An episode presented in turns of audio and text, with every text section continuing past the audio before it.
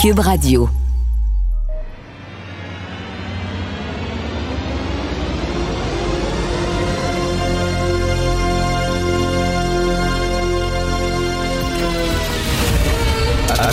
Attention, cette émission est laissée à la discrétion de l'auditeur. Les propos et les opinions peuvent choquer. Peuvent choquer. Oreilles sensibles s'abstenir. Richard Martineau. Martino. Un animateur pas comme les autres. Richard Martineau. Cube Radio. Bonjour, bon mercredi. Merci d'écouter Cube Radio. Vous connaissez probablement la, la vieille série Beauté désespérée, Desperate Housewives. Mais là, il y a PM désespéré. Écoute, là, vraiment, le François Legault, c'est comme un chevreuil qui est pogné dans les phares d'une auto. là. C'est comme, qu'est-ce qu'il m'a fait? Ah oui, je vais ressortir le troisième lien. Ben non! Ben non, c'est fini cette histoire-là. T'as enlevé le plaster, le bon. là. tout le monde était fâché. Il y a des gens qui étaient fâchés, des gens qui étaient contents. C'est fait, tu l'as annoncé. Mais voyons donc. C'est comme tu dis, ah, euh, je quitte ma blonde, mais finalement, ah, regarde, je vais revenir. Ben non, tu vas revenir, tu le sais que dans deux semaines, ça marchera pas plus, puis tu vas repartir. Ah non, c'est quoi cette affaire-là? C'est assez, euh, vraiment, là, assez désespéré. Euh, je sais pas si vous avez vu dans le journal, elle a dû attendre l'ambulance pendant 10 heures. Une personne qui a fait une chute dimanche en Estrie a attendu l'ambulance pendant 10 heures. Dites-vous que la moitié de l'argent que vous envoyez à chaque chèque de paye au gouvernement, la moitié va pour le système de santé. C'est le plus gros poste de dépense, c'est 50% du budget. Donc, 50% de l'argent que vous envoyez, on en donne de l'argent. Et là, quand tu es en santé, tu n'as pas besoin du système de santé. Mais là, soudainement, tu fais une chute. Là, tu en as besoin. Te payer toute ta Christie de vie le système de santé. Et là, il faut que tu attendes 10 heures pour une ambulance. C'est n'importe quoi. Vraiment. Et M. Legault veut avoir une raison pourquoi euh, son gouvernement s'est planté au partiel. Ben c'est ça.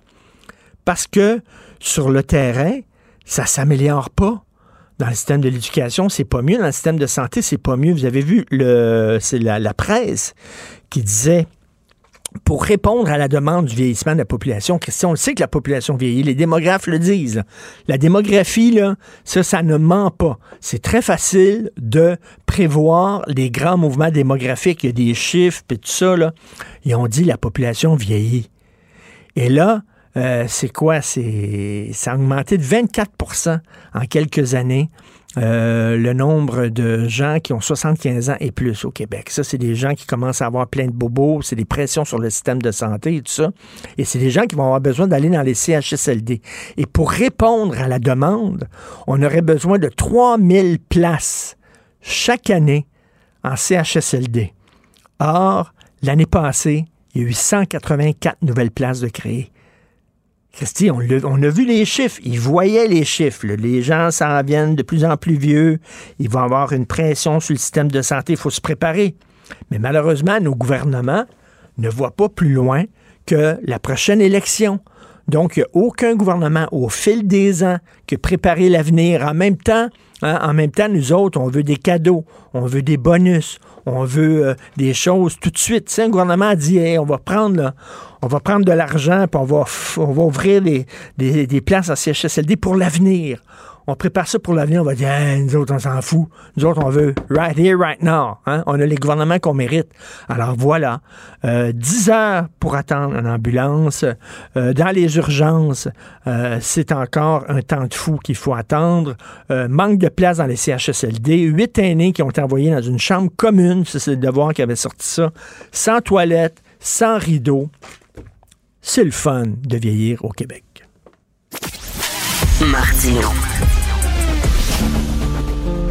Le parrain de l'actualité.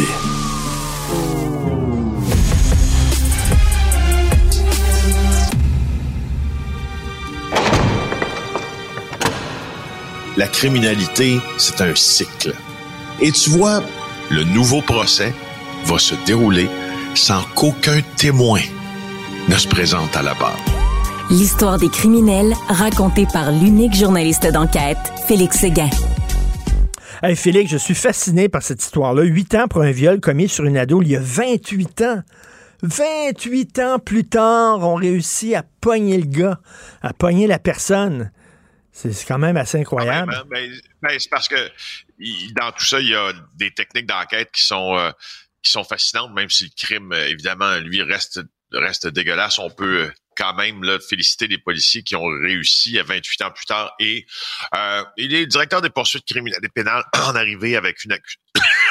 je m'excuse, Richard, je suis en train de m'étouffer. Qui, euh, qui a maintenant ça va, euh, qui a réussi à, déposer une accusation là.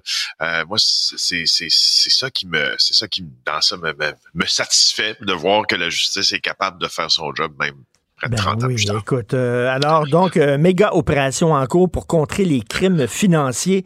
Est-ce que tu veux parler de ce gars-là justement qui a été euh, déclaré coupable d'avoir blanchi 18 millions pour des cartels? Non, non, c'est pas ça, c'est autre chose. Non. Ok. Je veux te parler de d'autres choses qui est en cours présentement ah, et on en parle là actuellement parce qu'on en entendra aussi beaucoup parler aujourd'hui. présentement, il y a une cinquantaine de policiers de la sûreté du Québec. Euh, du SPVM, du service de police de Laval, de la régie intermunicipale de police de Richelieu-Saint-Laurent, qui sont en train euh, d'arrêter une treizaine, là, une une douzaine euh, de personnes, 13 pour être précis, à Laval, à Montréal, à Saint-Laurent, à Kirkland et à Chambly.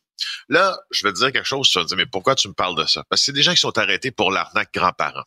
Tu sais c'est quoi l'arnaque grand-parent, vous savez c'est quoi, euh, vous recevez un appel, quelqu'un se fait passer pour votre petit-fils ou votre petite-fille, entre autres, et dit j'ai besoin d'argent, je viens d'être arrêté par la police, il faut absolument que tu déposes 1000 dollars pour payer ma caution. l'aîné s'exécute et il est ainsi détroussé, fraudé. Bon, euh, sauf que là, là, cette arnaque de type grand-parent, d'abord, elle, commence sur le sol québécois et les présumés fraudeurs arrêtés aujourd'hui ont détroussé pour 15 millions ben, de dollars des aînés de partout ici, au Québec et aussi aux États-Unis. Donc, l'opération d'aujourd'hui, elle est faite au Québec, mais qui a derrière le FBI, euh, euh, le bureau de l'attorney général, donc euh, du Maryland, là, tout près de, Maryland, tout près de, de Washington. Des procureurs aussi de l'Indiana, le fameux IRS américain, c'est le Internal Revenue Services. C'est notre, c'est l'équivalent de Revenu Canada si on veut. C'est là le l'IRS, c'est lui qui perçoit nos taxes là, aux États-Unis. il y a des services de police de d'Indianapolis, de, de Chicago. Il y a les postes américaines qui participent à ce projet-là aussi. C'est assez gros. 15 millions de dollars détroussés pour une arnaque grand-parent, ça veut dire que c'était des fraudeurs en série. Écoute, euh, les personnes âgées nagent pas dans l'argent, hein, et quand ils entendent que leur petit-fils a des problèmes, ils ont un grand cœur, puis ils commencent à gratter leur fond de tiroir, puis ils sortent un petit peu d'argent pour leur donner. C'est tellement cheap faire ça. C'est cheap. Tellement minable. Et regarde qui on vient de voir arriver là, plus tard à TVA. Vous verrez les images. Là, moi, je vais être en nombre d'une partie de la journée pour pour parler de ça parce que en plus d'être euh, en termes quantitatifs une énorme opération, en termes qualitatifs, il y a des gens qui, ma foi, qu'on a déjà vu dans le passé, ah. qu'on les revoit aujourd'hui arrêtés Exemple, est-ce que tu te rappelles du meurtre qui a été commis à la pizzeria Le Sofia au quartier 1030 euh, sur la rive sud de Montréal, ben alors que tout le monde était attablé en profitant d'un bon repas? Il y a un jeune homme qui s'est fait, euh, qui, a été atteint de plusieurs balles dans le corps, mort sur place en mangeant sa pizza napolitaine. Alors, l'accusé dans ça s'appelait Joseph Saroino. C'est un Lavallois qui, à l'époque, avait 29 ans. Il a été arrêté assez longtemps après l'assassinat qui lui est survenu en 2019 au fameux Sofia dont je te parlais. Il avait 29 ans à l'époque. Euh, et euh, la victime, c'est Francis, Éric Francis de Souza. Et là, aux surprises, euh, notre ami Joshua Sarono, qui a été acquitté du meurtre. Ça, c'est important de le dire parce qu'il a subi son procès, mais il y a un jury qui l'a ultimement acquitté de meurtre au premier degré, la plus grave accusation du code criminel. Mais là, surprise aujourd'hui, on vient le voir, menotte au point, entrer au quartier général de la Sûreté du Québec. Il vient de se faire arrêter dans l'arnaque grand-père. Attends, mais il a fait combien de temps en prison, lui, là, pour ce meurtre-là? Ben, il a été acquitté. Il était acquitté, OK. Il a été acquitté. inc- Il a été incroyable. acquitté, il a été acquitté, il a été acquitté en juin, le 12 juin 2023. Incroyable. Alors, euh, le- ça, c'est de la mauvaise graine. Et là, on le revoit devant le tribunal. Et là, lui est soupçonné d'avoir euh, arnaqué des personnes âgées. Ça n'a pas de maudit bon sens. Oui, c'est ça. Puis je te répète, là, regarde le- le- la nomenclature de, de tout le monde là, dans tout ça. Là. Écoute, en Indiana, au Maryland, euh, en Illinois, euh, les Américains, les Canadiens, tout le monde a travaillé pour faire exploser ce, ce réseau-là. On verra comment leur preuve là, va tenir devant le, devant le tribunal, Mais- parce qu'aujourd'hui, là, ça, les accusations vont être déposées une après l'autre contre, contre ces gens-là. Puis ce qui est intéressant, c'est que c'est l'escouade. L'info qui permet d'arrêter Sairono, selon les sources que nous avons consultées ce matin, vient d'une escouade nationale de répression contre le crime organisé. Donc, c'est des policiers là, qui sont spécialisés dans le crime organisé de très haut niveau, qui ont reçu une info à un moment donné en disant Hey, probablement, regarde Sairono, le gars du meurtre au, au Sofia, il est dans l'arnaque grands-parents, puis, euh, puis ça a permis de démanteler tout le réseau. Mais écoute, le gars, là, ce jeune-là, là, qui est arrêté, là, puis qu'il avait été, euh, il avait été accusé, là, puis finalement acquitté pour le meurtre au Sofia, il était acquitté parce que c'était pas lui. Euh, il y a eu une erreur judiciaire où il était Non. acquitté sur une technicalité, puis finalement, il y avait Non. bien des chances que c'était lui. Là. Ben, écoute, la, décision d'un jury, c'est la décision d'un jury, mais selon la théorie euh, de la poursuite à ce moment-là, euh, s'était bon avait assassiné de Souza, s'était débarrassé de l'arme, embarqué dans une voiture blanche qui a été retrouvée brûlée peu après. On a retrouvé l'arme euh, près du Sofia, sauf que Sarono portait un masque à ce moment-là. Alors, le visage de l'assassin n'a jamais été vu par les caméras de surveillance du 10-30 à l'époque. Les enquêteurs, eux, avaient retrouvé des traces d'empreintes digitales et son ADN sur des pièces à conviction, mais C'est pas jamais suffisant? vu son visage. C'est pas suffisant, ça, suffisant, d'avoir des. Des, Ben, des- parce que ça devient une preuve circonstancielle, parce que c'est une preuve circonstancielle assez importante, mais ça n'a pas été assez suffisant pour mener à, une reconnaissance de Ben, culpabilité. Euh, puis c'est Maître Daniel Roy qui défendait euh, Saint-Renaud, puis Maître Daniel Roy, c'est une avocate redoutable. Ben oui. On va se dire ça. Donc, Euh, le gars a fait ce qu'on appelle un O.J. Simpson, c'est-à-dire qu'il a réussi à s'en sortir sans problème. Écoute, rapidement, la mafia des pâturages, peux-tu me faire ça en une minute et quelques secondes? Hey, oui, ben je vais, oui, parce que c'est en même temps une suggestion. Ça se passe dans les Abruzzes. Les Abruzzes, le Brood, c'est un- si tu veux là, un peu entre Rome et Naples, mais vers la mer Adriatique, euh, du côté euh, du côté est euh, de l'Italie. Écoute, l'Europe subventionne énormément l'agriculture dans les Oui. Abruzzes. Et là, on vient de voir euh, sur France Info, je conseille d'aller voir ça, un super documentaire qui affirme que la mafia a détourné près de 3 milliards d'euros Eh! De cette aide à l'agriculture. Ben, Ça va tout dans la poche de la Cosa Nostra, la mafia sicilienne. Fascinant pour voir comment la mafia est impliquée partout. Ils ont un front de bœuf. Ils sont vaches. Ah Écoute, méchante gang de porcs, etc. Alors, Ouais, écoute, la mafia, etc. la mafia, elle est partout. hein. Dès qu'elle peut voir qu'il y a de l'argent à faire, ils ont réussi à détourner de l'argent. Puis tu sais, là, les agriculteurs de ces coins-là, les Abruzzes, là, ils roulent pas dans l'argent. Ils ont besoin de Ah, l'aide. hein. c'est pas riche. Mais tu sais, j'imagine, là, non. ils ont un gun sur la tête en disant l'argent que tu reçois, c'est dans mes poches à moi que ça va aller. En tout cas, là, hein, on, va, Ouais. on va aller voir ça sur France Info. Merci, Félix Seguin. À demain. Salut. Bye. Avis à la gauche. Ben oui, on le sait.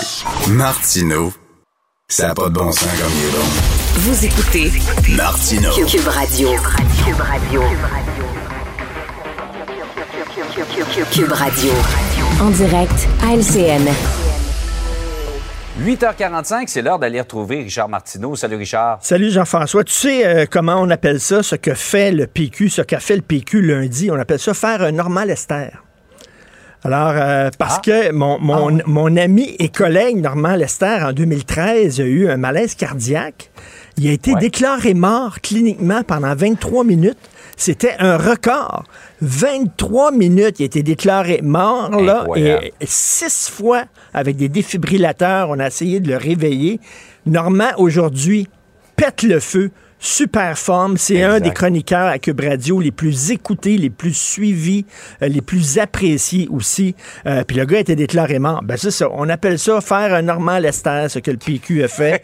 OK, on a essayé, on a essayé de le réveiller, puis finalement, ben coudon, là, il court sur le, il court sur le, ah sur le, tapis roulant, puis il est en pleine forme. Le tapis roulant, ouais. Ben oui. On l'a déclaré mort, effectivement, à, à plusieurs reprises. À plusieurs reprises. 10-15 ans, là, le PQ, euh, c'était la fin, et là, ils sont encore bien vivants. Ben oui. Richard, je pensais que la situation, honnêtement, s'était améliorée. Il y a eu la pandémie, évidemment, où le centre-ville de Montréal a été complètement déserté. Puis les travailleurs graduellement sont revenus, mais je vois les taux d'inoccupation des tours du centre-ville, ça augmente. Écoute, ça augmente. Le, taux d'inoccupation dans le centre-ville de Montréal, c'est pire qu'à Calgary, c'est pire qu'à Ottawa, c'est pire qu'à Toronto, c'est pire qu'à Vancouver, c'est pire qu'à Saint-Cyril de Wendover. OK, là? les gens ne vont. Encore. Ben voilà, encore une fois.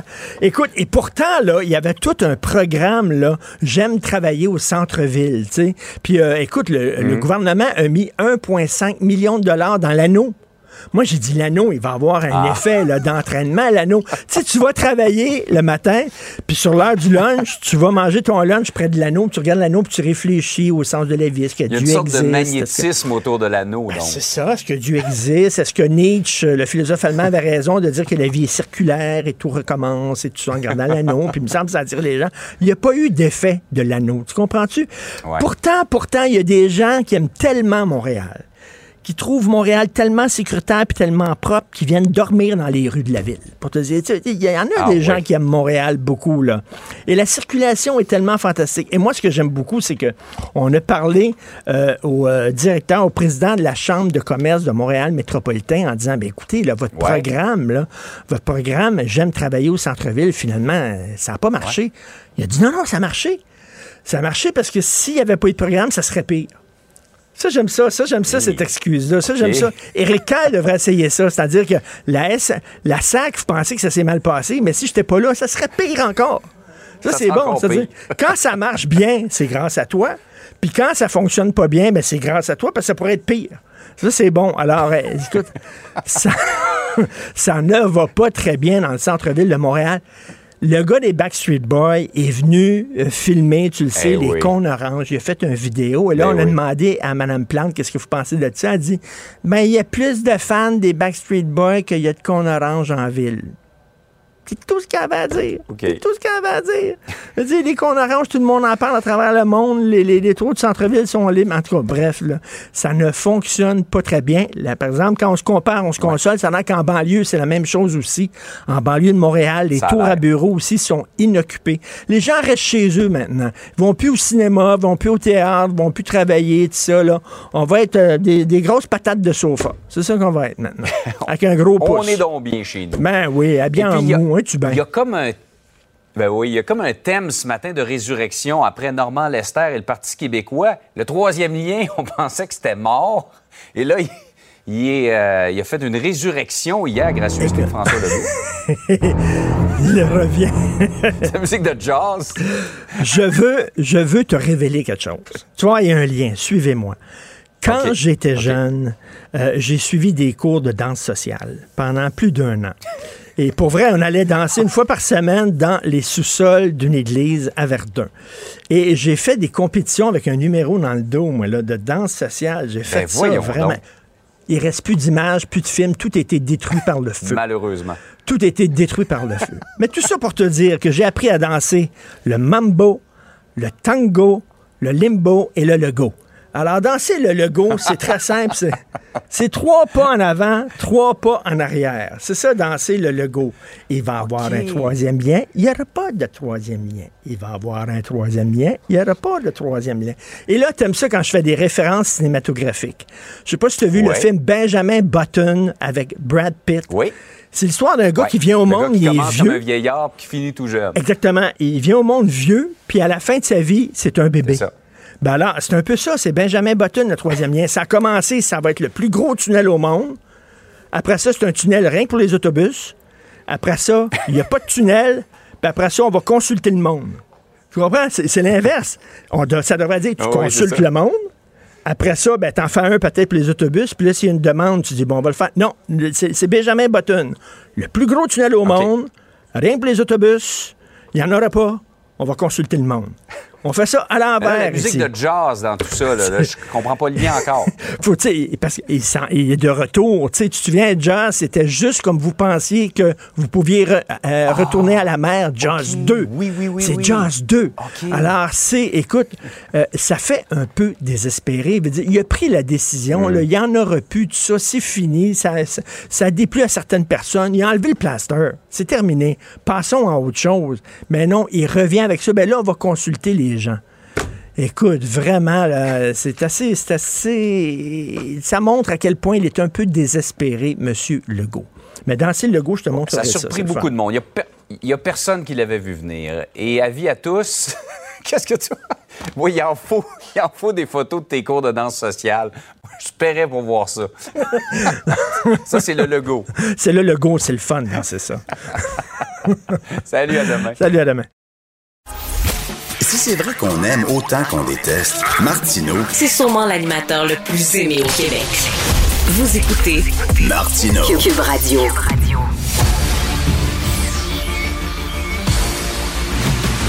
Jean-François Lisée. On va juste dire qu'on est d'accord. Thomas Mulcair. Je te donne 100 raison. La rencontre. C'est vraiment une gaffe majeure. Tu viens de changer de position. Ce qui est bon pour Pitou est bon pour Minou. La rencontre. Lisée. Mulcair.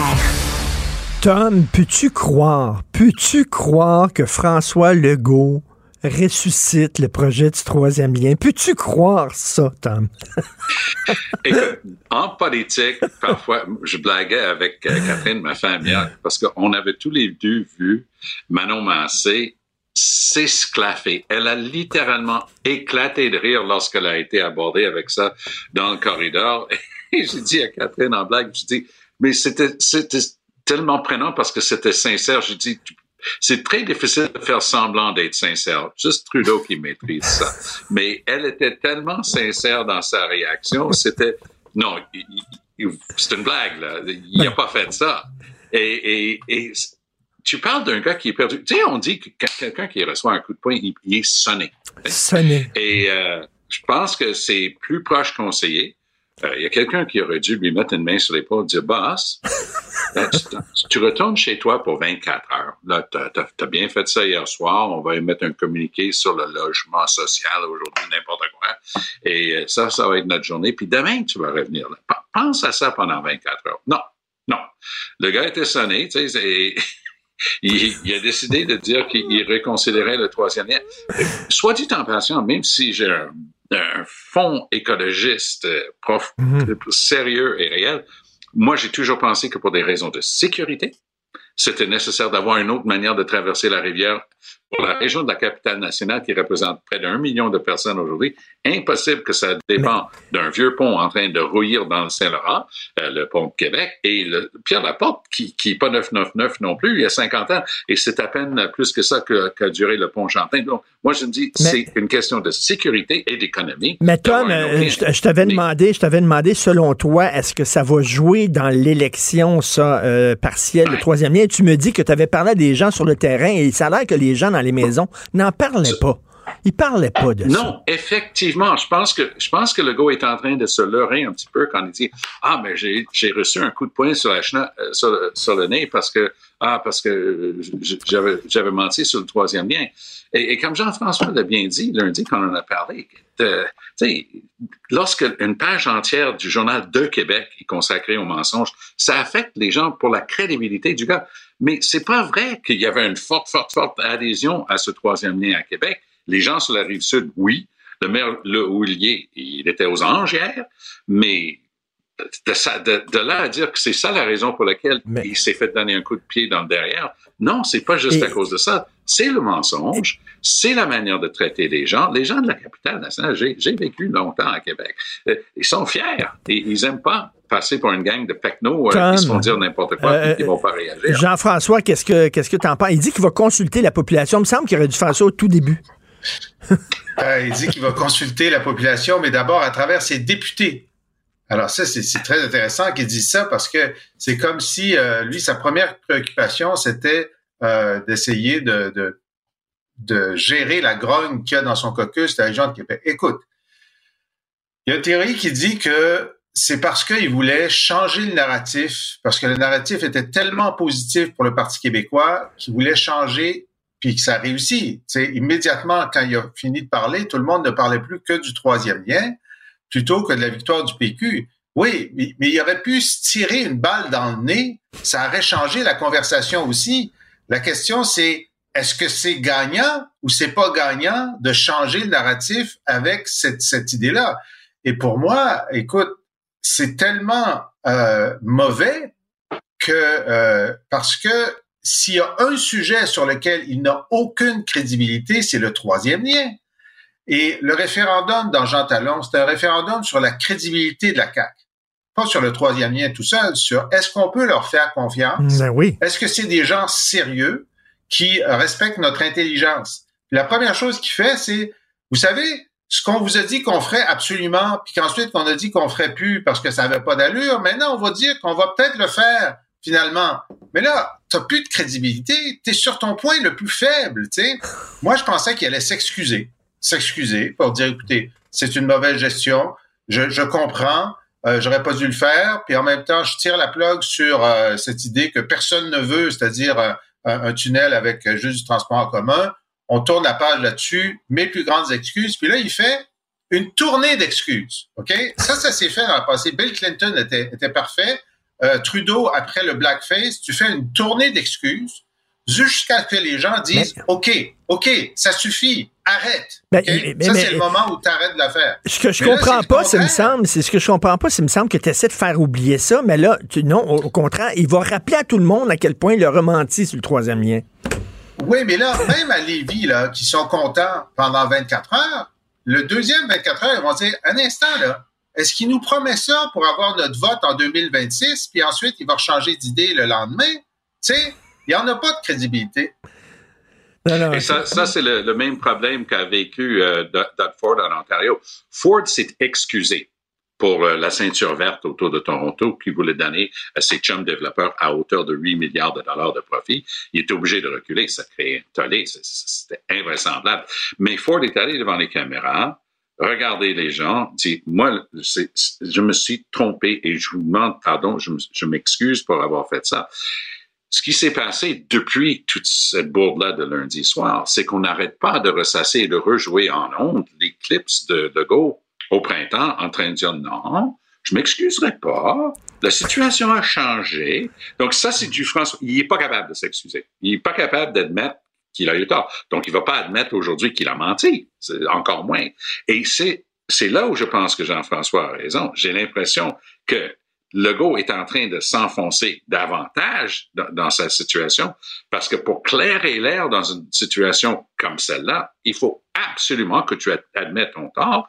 Et Legault mm. semble singulièrement incapable. Il est juste pas prédisposé à s'excuser puis à mettre. Mais, mais pourtant, pourtant, lorsque. Il n'a pas besoin de dire qu'il a menti. Mais pourtant, il avait, il avait bien fait ça euh, lundi soir lorsqu'il a dit ce n'est pas la défaite de ma candidate, c'est la défaite de mon parti. Il me semble que là, là c'était correct, il était bien, Jean-François. Oui, mais hier, hier il a encore pris les gens pour, pour, pour des, des, poires. Il, il, il a dit, là, je vais réouvrir le dossier du troisième lien. Puis quand dit Jean-François, avec quelle crédibilité il peut faire ça?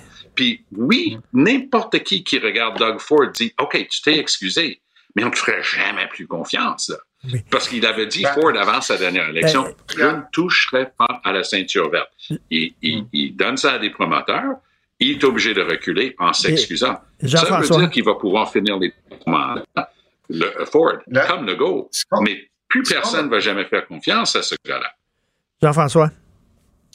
Bon, euh, ce qu'on n'a pas, là, c'est une nouvelle. Euh, c'est parce que c'est un tremblement de terre, ce qui a lieu à Jean Talon. Ce que les gens de Jean Talon ont dit aux autres francophones, puis une partie des, non-francophones aussi, c'est dire écoutez, lorsqu'on y pense, il est pas, il est pas fiable.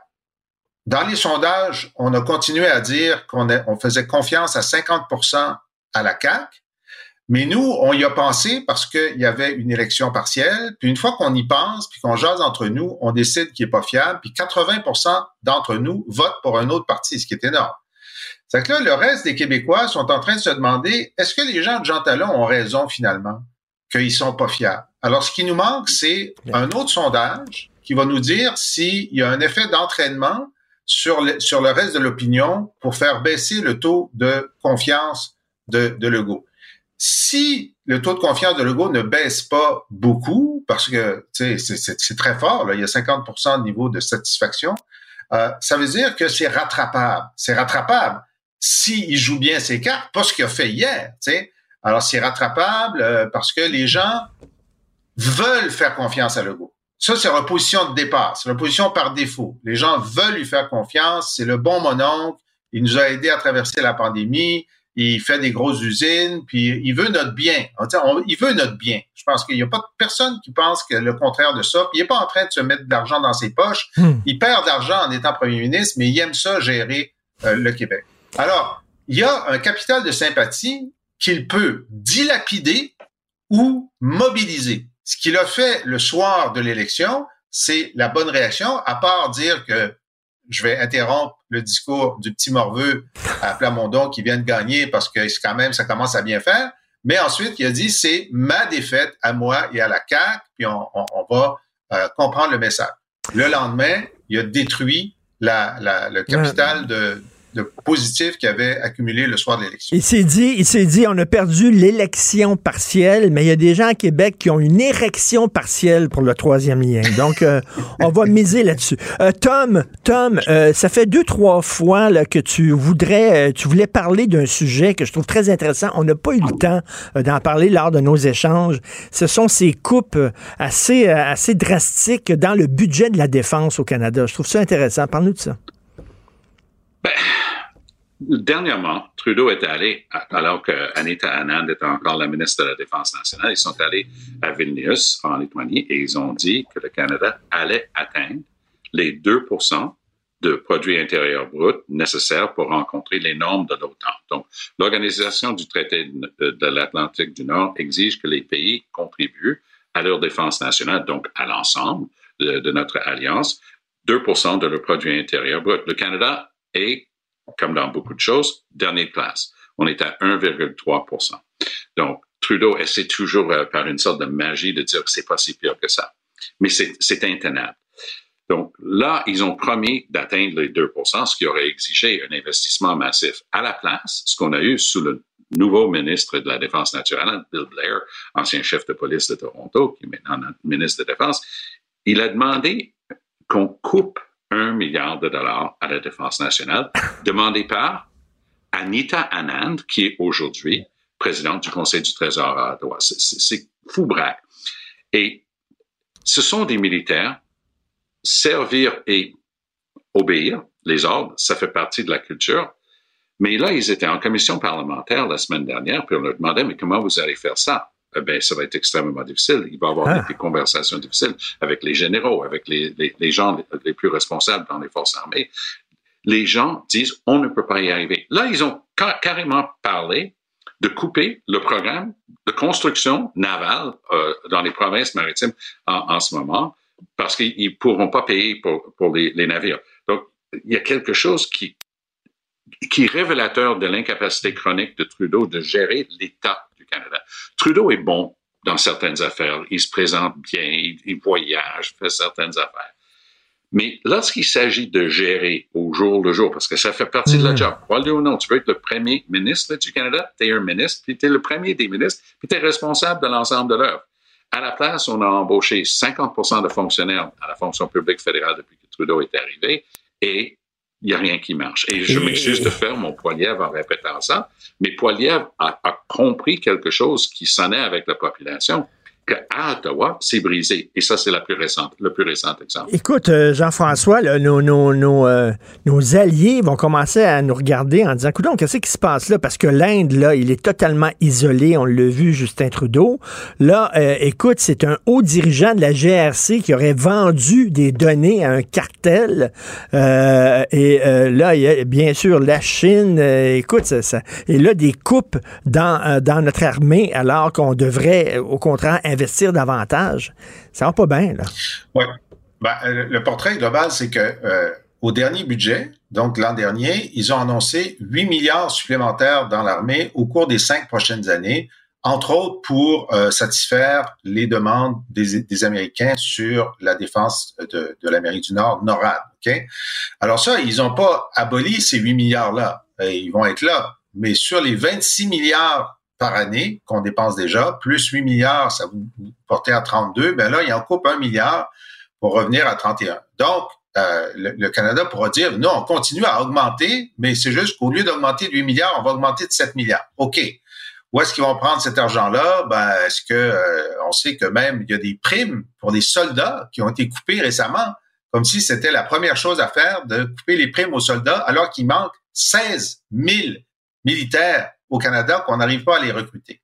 Cela dit, sur le, programme des, euh, on n'en parle pas assez parce que c'est trop compliqué puis c'est pas à côté de chez nous, mais la gabegie. Irving vient de demander de l'argent supplémentaire après toutes les demandes d'argent supplémentaire qu'ils ont fait depuis le début pour euh, construire les navires, donc sur les deux côtes. C'est en Nouvelle-Écosse, c'est en Colombie-Britannique. Puis même le gouvernement fédéral a payé pour la construction d'un nouveau, euh, d'un nouveau, euh, il y a un mot pour ça là, d'un nouveau écrin euh, pour construire les navires. Cal sèche, merci, merci euh, euh, Thomas. Alors que au Québec, pour optimiser la devise, c'est le gouvernement du Québec qui a donné l'argent. Alors, il y a une injustice là historique, un détournement de fonds historique dans la construction navale et hmm. des, dépassements de coûts qui sont, à un moment donné, tu te dis, quel est le niveau d'incompétence de d'Irving puis de, l'autre, là, c'est si quelque chose à, à, Vancouver qu'on va continuer à tolérer pour toujours, parce qu'ils n'arrivent jamais dans leur budget puis dans leurs échéanciers. Il y a quand même une maudite limite. Mm. Mais et, regardons où on était. On était dans les États baltes, justement, lorsqu'on a fait cet engagement-là. Ça, c'est la première ligne de front vis-à-vis d'une Russie qui, décide de temps en temps d'attaquer ses, voisins.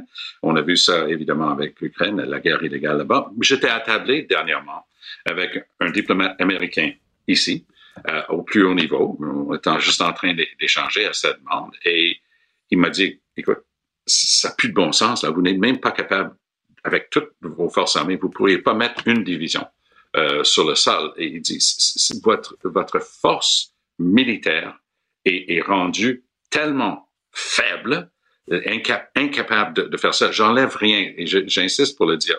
Les mm-hmm. hommes et les femmes qui travaillent tellement fort au sein de nos forces armées méritent d'être reconnus et mm-hmm. compensés correctement. C'est pas eux le problème. C'est pas la, la, tradition militaire canadienne qui manque c'est une volonté politique de leur donner ce qu'il faut. Un exemple, Richard. Lorsqu'on a donné quelques douzaines de howitzers, donc ça c'est un, morceau d'artillerie euh, assez standard, on en a donné quelques douzaines, on a appris qu'il restait quelques vingtaines ici pour tout le pays. Donc ça, c'est à peine assez pour faire semblant de former les gens pour savoir comment ça fonctionne. Mais tu pourrais rien faire dans le champ parce que rendu sur le front éventuel où que ce soit, on n'a même pas de matériel militaire pour pouvoir fonctionner. Alors, c'est tragique. Ben c'est tellement loin de la pensée quotidienne des gens, mais ça fait partie de ce que c'est d'être un pays du G7, d'être un ben, pays dans l'OTAN. Là, je le dis, nos alliés vont nous regarder en disant ce qui se passe ici. Écoute, rapidement, euh, Jean-François, je ne sais pas pourquoi tu veux me parler de Daniel Lemire. Parce que je suis allé à la première de son spectacle hier, à la cinquième salle à la Place des Arts. Je pensais te voir là. Sophie, vous, étiez, vous avez manqué quelque chose. Alors, Daniel Lemire, Bon, d'abord, une blague politique que j'ai beaucoup aimée. Il dit, on pensait que François Legault avait de la vision. Mais finalement, c'est un auditif. Moi, j'ai aimé ça. Euh, et, donc, c'est Daniel Lemire, c'est une valeur sûre, il est indémodable, ça fait 40 ans qu'il fait ça. Il a pas les tripes sur la table, il raconte pas ses problèmes de couple, euh, il n'y a pas d'introspection, c'est des blagues sur la société, sur la politique. Ça n'arrête pas. Il y, a, une façon caustique de voir les choses. Il te fait rire sur toutes sortes de sujets. Ça passe d'un sujet à l'autre très rapidement. On passe une excellente soirée avec Daniel Lemire. Je vous le recommande. Un comique social un peu comme politique, un peu comme Guy Nantel. Merci à vous deux. Merci. À demain. Salut. Salut. Si vous voulez lire les commentaires de Jean-François Lisée euh, sur son blog, euh, il commente l'actualité ou euh, vous abonnez à son excellent balado. Il revient dans les grandes, euh, sur les grandes dates de l'histoire du Québec et aussi commandé son dernier ouvrage, le recueil de ses meilleures chroniques dans le devoir par la bouche de mes crayons. Allez sur la boîte Avis à la gauche. Ben oui, on le sait. Martineau, ça n'a pas de bon sens comme il est bon. Vous écoutez Martineau. Cube Radio. Je te rappellerai que 1,3 milliard, 44 milliards de dollars. C'est beaucoup, beaucoup d'argent. À partir de cet événement-là, il y a eu un point de bascule. Un directeur de la section argent, pas comme les autres. Yves Daou. Je le sens. C'est le temps. Le temps de te retrouver, toi, cœur de tout, toi, beau milieu, toi, centre-ville. J'ai si hâte que nos idées s'entréclatent, que nos rencontres s'entre-inspirent, que nos traits s'entre-sourient. Mais c'est quoi cette pub-là? Ça faisait-tu parler? Ça faisait partie de, de la campagne J'aime euh, travailler au centre-ville? Euh, ouais. C'est Ouais, exactement. C'est bien c'est mauvais. Une- pub euh, qui, qui est l'idée de centre-ville, c'est-à-dire le retour de tous les travailleurs qui se côtoient au restaurant, au bureau, etc. Et donc, euh, Richard, écoute, c'est c'est quand même euh, incroyable, une tendance qui, qui, qui fait peur un peu. là. C'est que finalement, on pensait que tout l'investissement que le gouvernement du Québec a mis, là, le ministère de l'Économie là, a mis euh, 14,5 millions à la Chambre de commerce du Montréal métropolitain pour relancer, tu comprends-tu, le centre-ville, puis ramener le monde. Puis là-dedans, sur ce 14 millions-là, rappelle-toi qu'il y a eu 3,5 millions qui ont été accordés à 14 projets artistiques, dont l'anneau que tu connais, qui est au, à la, qui était au plan du centre-ville. Mais là, la réalité, c'est que il y a le, le taux d'inoccupation des, des tours à bureau à Montréal, écoute, est en hausse. Donc, au premier trimestre, qui était au mois d'avril, on disait qu'il était à 16,5, qui était un record. Ben là, écoute, maintenant, là, il est à 17,4. Donc, euh, vraiment une hausse de 8% du taux d'inoccupation de, de- des tours à bureau. Et là, évidemment, tu sais, bon, on le sait, toutes les entreprises qui ont des sièges sociaux et des, qui ont des, euh, sont toutes en train de revoir la mécanique de ramener les codes blancs euh, au bureau, que ce soit deux jours, trois jours, semaine, etc. Mais on semble pas être rendu encore à- à- au moment où ce qu'on dit il y a vraiment un retour dans les des tours à bureau. Et là, même le, le celui qui est le PDG de Montréal Centre-Ville et même euh, Michel Leblanc du de, de la Chambre de commerce dit, écoute, il ne semble pas au bout de nos peines, il y a encore beaucoup de travail. Et à l'évidence, le navire est difficile à faire tourner. Et donc, euh, c'est sûr qu'on se retrouve dans une situation encore euh, très difficile pour le retour des travailleurs. Et juste dire qu'en banlieue, ce qui m'a fasciné dans les chiffres, C'est pas mieux. c'est que c'est C'est pas, mieux. C'est pas mieux. donc, euh, ça, veut- ça veut dire que c'est une tendance qui est probablement euh, plus large que juste le centre-ville de Montréal. Puis Mais- quand tu regardes ce qui se passe dans le reste du Canada, euh, c'est pas mieux, même si Montréal fait moins bien, là. Il y en demeure pas moins qu'à Toronto, c'est 15,8, à Ottawa, c'est 14,2. Euh, écoute, Mais- à Calgary, tiens-toi bien, c'est 30% de taux d'inoccupation. Mais écoute, là, euh, un employeur, puis ça, ça serait intéressant de voir, euh, je sais pas, un avocat, parler à un avocat là- là- là-dessus, ça pourrait peut-être faire l'objet d'un- texte. Est-ce que tu as le droit, comme employeur, d'obliger tes employés à venir au bureau? Vous allez Ben, venir au bureau. le- le- ben, normalement, le, le droit de gestion fait en sorte que tu peux déterminer si, si, tu fixes. euh, Les bureaux d'avocats actuellement exigent en, en général de leurs avocats qu'ils soient là trois jours semaine. Moi, je connais des gens là, qui sont avocats, puis ils sont là trois jours euh, semaine. Mais euh, même Desjardins là, euh, est passé de une à deux journées de travail au bureau minimum par semaine depuis le 18 septembre. Il y a un paquet de gens qui ont commencé, même le CN force ses employés à Montréal à trois jours semaine. Mais tu as des compagnies comme CGI, par exemple, qui imposent pas de minimum. C'est-à-dire qu'ils souhaitent un horaire flexible, mais c'est sûr que ça dépend du type de- d'emploi. tu sais, c'est sûr que l'école bleue, là, oublie ça, là, tu peux pas euh, servir tes clients euh, dans un commerce à partir de la maison. Mais tous ceux qui sont des codes blancs, bien évidemment, tu sais, en domaine de l'informatique, probablement que c'est plus euh, facile de travailler de la maison. Mais ce qui me fascine, Richard, puis ça, ça serait peut-être intéressant de savoir, c'est tous les édifices à bureau du gouvernement canadien et québécois. Écoute, le gouvernement du Québec met 14 millions pour faire en sorte qu'on ramène le monde au centre-ville, mais est-ce que les fonctionnaires, eux autres, sont de retour dans Ben leur oui. bureau? Mais tu sais, tu dis, euh, tu dis euh, mettons, euh, si tu travailles à Tim Hortons, il faut que tu sois là pour servir des beignes aux clients. Mais tu sais, il y en aurait plus bientôt. C'est parce que si les gens vont plus travailler au centre-ville, les commerces qui sont au centre-ville, ils vont crever la, bouche ouverte. C'est une spirale vers le bas, là. Mais Ripshop est un des, impacts que j'ai remarqué. Il y a des gens qui me disent qu'ils travaillent, eux autres, là, ils sont retournés à leur bureau, mais quand ils, voulaient, ils veulent aller manger au restaurant, là, les prix ont tellement augmenté. Ben oui. tu comprends-tu? Que parce qu'il y a moins de monde. Donc, les commerçants ou les, en tout cas les restaurants augmentent leurs prix. On le sait avec l'inflation. Et là, évidemment, ben finalement, euh, ben là, les gens amènent leur lunch plutôt qu'aller au restaurant. Donc, euh, puis en, plus, ben, Mais... tous les gens qui s'inquiètent de la circulation. Et quelqu'un me disait, avant, il allait au centre-ville de Montréal, puis il trouvait des petits chemins pour être capable d'éviter les, les artères euh, où ce que c'est il y a plus de, de circulation, puis essayer de trouver des petits chemins à Montréal. Écoute, tu peux pas parce qu'il y a plein de travaux partout. Ben oui. Donc, euh, non, non, mais bientôt, ça va être le, comme le film I Am Legend avec Will Smith, là, où, euh, le, centre-ville de New York était vide, puis il y avait des antilopes qui couraient sur la 5e avenue. Là. On va voir ça, des bêtes sauvages courir sur la rue Sainte-Catherine parce qu'il ne restera pas un mot du chat. C'est quand même assez inquiétant. Euh, tu veux me parler d'inflation moins bien mangée à cause de l'inflation? Donc, euh, tu connais Sylvain Charlebois, Richard, qui est un spécialiste dans l'alimentation. Et lui, le laboratoire de l'Université d'Alousie mène tout le temps des sondages. Et là, ils ont fait un sondage auprès de 5000 Canadiens, dont à peu près 1300 Québécois. Et ce qui ressort, c'est que, on le sait, là, avec l'inflation, les gens ont changé complètement leur habitude de consommation à l'épicerie. Euh, mais ce qui est encore plus intéressant, c'est que là, ils accordent de moins en moins d'importance à l'élément nutritionnel, puis beaucoup plus au prix. Donc, 50% des Québécois privilégient le, prix qu'à la qualité de leur alimentation, puis ils sont 58% à se préoccuper de, leur santé à long terme compte tenu de la diminution de la qualité de ce qu'ils achètent. Écoute, il y a au moins 50% des gens qui achètent moins de viande depuis euh, les 12 derniers mois. Tu comprends-tu? Parce que je sais pas si tu as vu récemment, mais le prix de la viande augmente de façon euh, astronomique. Donc, les gens ont diminué euh, la, quantité de, de, viande. Et ce qui est encore plus intéressant, c'est que les jeunes sont plus préoccupés pour leur santé à long terme. Et donc, euh, ouais, mais un bon sondage. Oui, mais c'est quand même, c'est pas des bonnes nouvelles, ça, que les gens mangent moins bien parce que, tu sais, c'est pas, pas parce qu'ils ont décidé de moins manger de viande, parce qu'ils ont décidé de changer leur régime alimentaire, c'est parce qu'ils ont plus d'argent.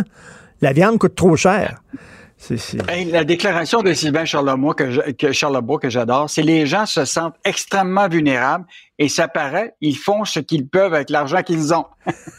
et, c'est vraiment vrai. C'est ça, c'est qu'aujourd'hui avec l'inflation, tu peux pas dire que demain matin, tu prends ta carte de crédit pour acheter ta, ton alimentation. Tu peux, tu sais, à un ben moment, tu peux pas t'endetter pour te nourrir. Fait que là, ils sont obligés de trouver des façons. Euh, sais, ils vont chez Dolorama, ils vont tout dans les enseignes à rabais. Là, il y a une publication euh, de, des enseignes maxi. Je comprends, mais tu sais, Dolorama, là, de, la, de la viande dans, dans les boîtes de conserve, là. Dire, pas sûr que je mangerais ça, moi, là. là. Mais un élément important, Richard, que je trouve positif, là, il faut des fois trouver quelque chose de positif dans nos, euh, dans nos nouvelles, c'est que 79% des gens, maintenant, considèrent avoir réduit le gaspillage. Et donc, là, tu sais, ça veut dire que tu sais, avant, les gens peut-être gaspillaient ben, ben, par rapport à la nourriture. Là, ils se disent, ben écoute, là, tu sais, ça coûte tellement mhm. cher qu'on mhm. va gaspiller moins. En tout cas, une bonne nouvelle à travers ce sondage-là. Finis euh, ton assiette au complet, mange tes légumes, puis là, c'est pas vrai qu'on va jeter ça. J'ai l'impression de m'entendre avec mon fils de 15 ans, toi, là. Merci beaucoup, Yves Daou. À demain. Bonne journée. À demain. Salut. Joignez-vous à la discussion.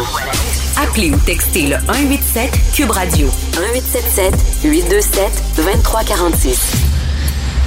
Une radio d'affaires publique. Ben oui, ça parle d'actualité. Mais tout est dans la façon dont on en parle. À Cube Radio, on observe, on débat, on analyse, on commente. On vous fait voir toutes les facettes d'une nouvelle. C'est ça. C'est ça. Une radio pas comme les autres. Cube Radio. Martino. L'opinion populaire. L'opinion populaire. Là, j'ai une nouvelle à vous annoncer. C'est tellement étonnant. C'est tellement surprenant. Vous allez tomber en bas de votre chaise. Vous n'allez pas le croire. Une récente enquête menée par Radio-Canada montre que plusieurs postes haut gradés exigeant le bilinguisme au sein de la GRC sont en fait occupés par des officiers qui parlent pas français et qu'on est surpris, on n'en revient pas. Ben voyons donc, dites-moi pas que le bilinguisme est pas respecté au Canada. Voyons donc, on va en parler avec M. Mario Beaulieu, qui doit lui aussi être étonné, incroyable. Mario Beaulieu, député du Bloc québécois de la Pointe de l'Île. Bonjour, M. Beaulieu. Oui, bonjour. Je pense qu'il n'y a pas grand monde au Québec, il n'y a pas grand francophones qui sont étonnés de cette nouvelle-là. Euh, c'est une violation flagrante de la loi sur les langues officielles. Et euh, ce type de violation-là sont tellement acceptées à Ottawa que c'est la police qui se fait prendre à enfreindre la loi. C'est assez euh, spécial. Mais la nouvelle loi sur les langues officielles a été faite pour mettre fin à toutes ces histoires-là de mépris du français à Ottawa. Alors, on va voir. Hier, on a questionné le, ministre, le nouveau ministre des langues officielles et euh, il n'y avait pas de réponse précise à dire. Il semblait être d'accord que c'est toujours la même chose. On, on s'offusque, il y a des excuses, etc. On dit, euh, puis il n'y a, rien qui change on parle tout le temps, on parle tout le temps du plafond de verre pour les femmes, par exemple. Mais ben, le plafond de verre pour les francophones au fédéral, je m'excuse, mais si tu es quelqu'un qui grimpe les échelons à la GRC, OK? Puis tu es un francophone unilingue, à un moment donné, tu vas taper le plafond. À un moment donné, tu pourras pas aller plus haut parce qu'ils vont dire non, euh, nous autres, on va privilégier un anglophone unilingue. Puis là, ça va te couper. Ça va te couper les jambes. Puis les hauts gradés pourront pas parler avec toi parce qu'ils parlent pas français. Et euh, vous savez, je parlais, euh, j'ai parlé avec un ancien euh, policier de la GRC là, qui a été président de l'association des membres de la GRC, Gaétan de, de Lille, puis il disait qu'il a fait toute une série de démarches pour faire respecter les droits linguistiques et ça n'a pas amélioré les choses, ça, ça, empire. c'est vraiment choquant de voir ça aller. Puis là, en plus, on nous dit, ces gens-là, c'est des unilingues anglais, ils occupent des postes supposés bilingues et euh, ils prennent pas de cours de français. Et euh, ils parlent pas un mot de français. OK, attends une minute, ils prennent même pas de cours de français, là. Ils essayent même pas. même pas de cours de français. Fait qu'il n'y a aucun risque qu'ils viennent qu'à pouvoir avoir les, les, les, les, compétences requises pour leur poste. mais, mais Mario, Mario, là, Mario parle à n'importe qui à travers le monde. Le Canada, pour vous, c'est quoi? C'est la police montée. C'est reconnu partout à travers le monde. S'il y a une institution qui représente le Canada à l'étranger, c'est la police montée. Alors même la GRC, qui est le cœur même du Canada, ils se foutent du français. C'est ça qu'ils font, là. We don't care. C'est tout. Tout à fait. Euh, on, on, nous dit même que les, les jeunes recrues de la GRC il y a seulement les francophones qui reçoivent des cours de langue seconde pour apprendre l'anglais. Et euh, les, les recrues anglophones, ils n'ont pas de cours de français. Il y a quelques années, moi, quand je suis arrivé comme, des, comme député, je me souviens, on avait fait des interventions en chambre parce qu'il avait annoncé qu'il fermait les formations francophones pour les... Euh, fait qu'il y avait eu une levée de bouclier, supposément que c'était pour être... être modifié, amélioré, puis il n'y a rien qui s'est passé. Fait que là, on va voir le, le commissaire aux langues officielles, il est supposé avoir des dents, mais tout ce qu'il peut faire, c'est donner des, des amendes de 25 000 Mais est-on, est-on, est-on vraiment, est-on vraiment surpris? La gouverneure générale parle pas un mot du mot de français. Euh, écoute, il y a une mm. seule province bilingue au Canada, c'est le Nouveau-Brunswick. Le premier ministre du Nouveau-Brunswick est même pas mm. bilingue, alors que sa province est censée mm, l'être. Puis il y, a des ministres aussi euh, au sein du gouvernement Trudeau qui sont unilingues anglophones, on le sait, là. Vraiment. Tout à fait. Et euh, dans le fond, malheureusement, la seule province vraiment bilingue, c'est le Québec, et c'est tellement bilingue que c'est l'anglais qui est en train de, d'assimiler. ça, ça nous donne l'impression qu'il n'y a pas de volonté politique. On, on, a des belles intentions, on dit que bon, on va améliorer les choses. Ça semble être juste pour calmer les Québécois, calmer un peu les francophones, puis on continue comme avant. Puis pendant ce temps-là, ben, les francophones s'assimilent dans le du Canada. Il y a un modèle, le modèle de, la loi sur les langues officielles ne fonctionne pas. Depuis 50 ans, ce qu'on voit, c'est une assimilation croissante des francophones. Écoute, c'est un, c'est un, c'est un mythe. Là. Il, y a un mot, il y a un mot à la mode depuis quelques années en politique, c'est le narratif. Hein? Fait que là, le narratif du Canada, ce qui nous distingue des États-Unis, c'est que c'est un pays avec deux langues officielles. Mais tout ça, c'est un mensonge. Tout ça, c'est un mythe. Là. Dire, ça ne, c'est pas vrai que c'est un pays bilingue, le Canada. C'est faux. Tout à fait. Puis euh, c'est un mythe qui sert à endormir les Québécois parce que au Québec, la loi sur les langues officielles, elle vise à renforcer l'anglais, à appuyer l'anglais.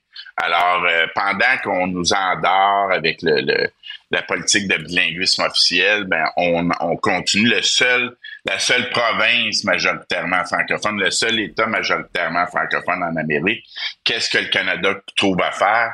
Appuyer l'anglais, renforcer l'anglais au moment où c'est le français qui est menacé. On l'a vu avec le, plan d'action sur les langues officielles. Ils ont annoncé 4,1 milliards de, de, de, financement. Et euh, quand un journaliste a posé une question, oui, mais pour le Québec, euh, euh, il y a une fonctionnaire sous le couvert de l'anonymat qui a dit, ben, c'est à peu près 20% qui va au Québec. Il dit oui. Pourquoi? Ça sert à quoi? Ben, elle dit appuyer l'anglais. Alors, il y a des programmes qui vise euh, tous les groupes de pression anglophones, le QCGN. Il y a une cinquantaine de groupes qui sont financés par le fédéral. Et euh, là, on voit la...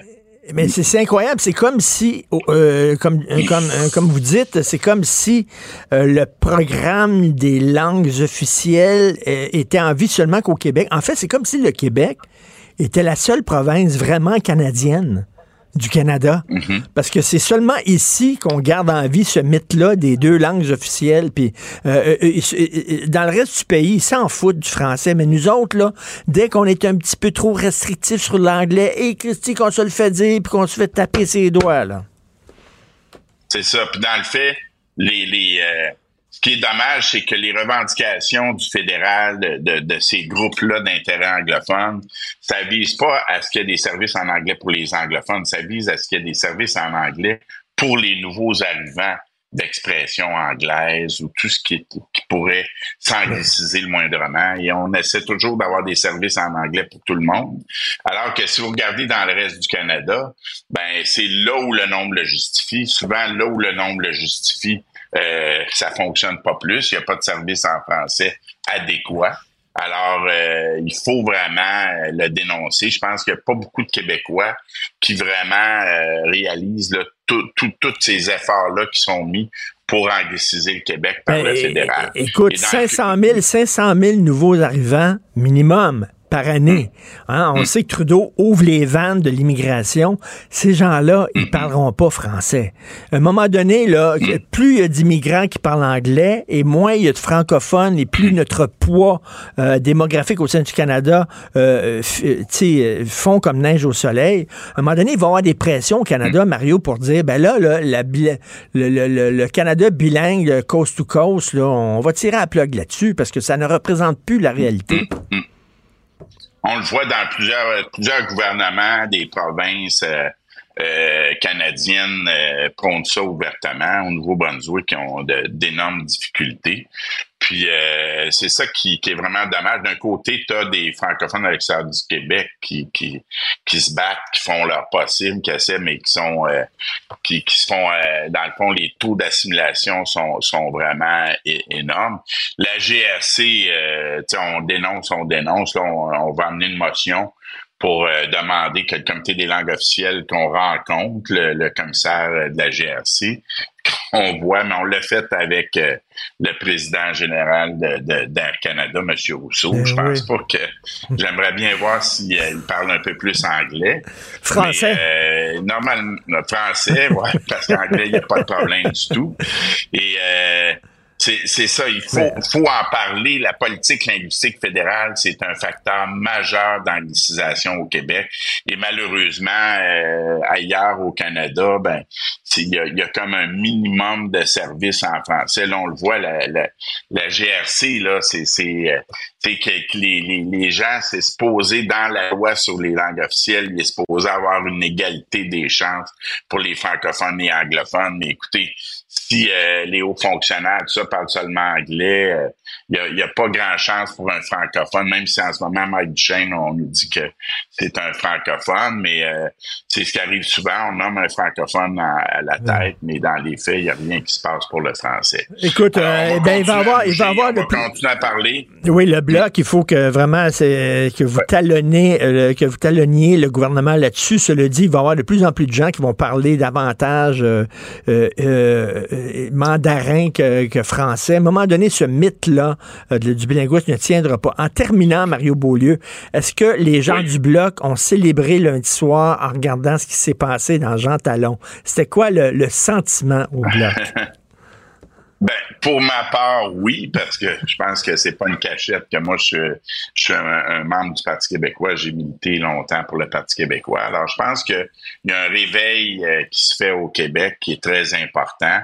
Et euh, le Parti québécois se gêne pas pour parler du français, pour euh, avoir vraiment un un, programme euh, mm. qui pourrait permettre de régler la question du déclin du français. Et, euh, il y a la question de l'indépendance. Quand on voit ce qui se passe au fédéral et le, manque de volonté politique de régler les choses et euh, de laisser le Québec maître d'œuvre de, de, de, de, sa politique linguistique, on voit que de plus en plus les gens vont être confrontés à une question, c'est l'anglicisation ou l'indépendance. Ça revient à ça. Et qu'il n'y a pas de troisième voie. Mm. Euh, merci beaucoup, Mario Beaulieu, député du Bloc québécois pour la pointe de l'île. Merci. Bonne journée.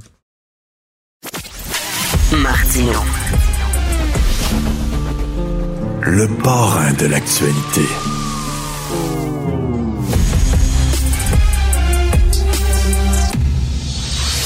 Oublions jamais de placer les choses en perspective. Ça aurait dû être une grande célébration. C'est quand même gros ce qu'on évoque là. Très significatif pour bien comprendre tout ce qui s'est passé. Un professeur, pas comme les autres.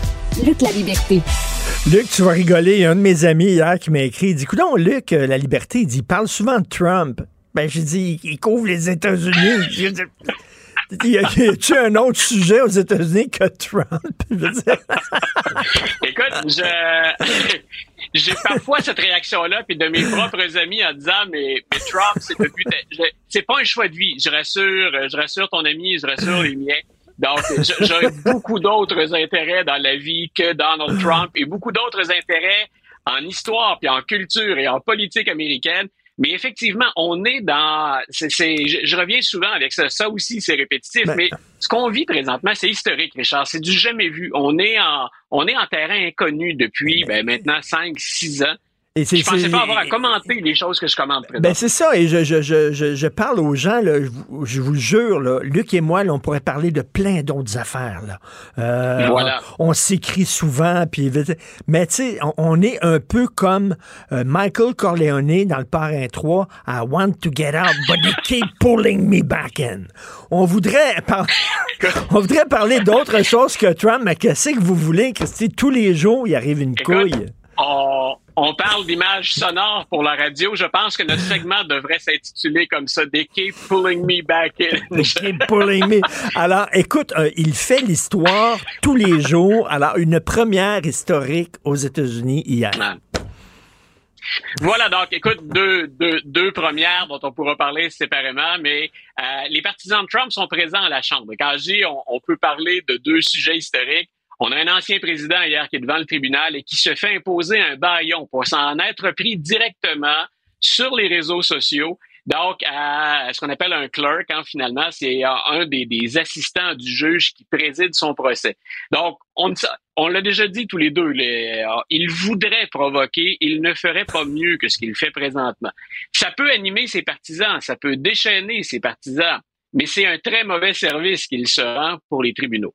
Mais alors, donc, pendant qu'on impose ce baillon à M. Trump, pour lequel il pourrait y avoir des sanctions si jamais il devait le défier, à la Chambre des représentants, quand je dis on est en terrain euh, inconnu, pour la première fois de toute l'histoire américaine. La Constitution, là, ça remonte à 1787. euh, on a un speaker de la Chambre des représentants qui a été défait par une, une faction de son parti, puis bien sûr le parti opposé qui est le Parti démocrate. Mais même là, le Parti démocrate pouvait sauver McCarthy hier. Euh, bien sûr, on se disait, ben, on est ouvert à négocier avec vous. Proposez-nous quelque chose pour qu'on vous maintienne en fonction. Et McCarthy n'a jamais renvoyé la balle. Il n'a jamais rien faire aux démocrates. Alors, les démocrates ont dit, ben, on y va. On vote contre McCarthy. Mais donc, ça veut dire qu'au sein du Parti républicain, euh, on a une faction qui va faire passer ce qu'on peut appeler ses revendications, ou à tout le moins, en tout cas, leur statut de, de, de vedette ou leur place dans les médias.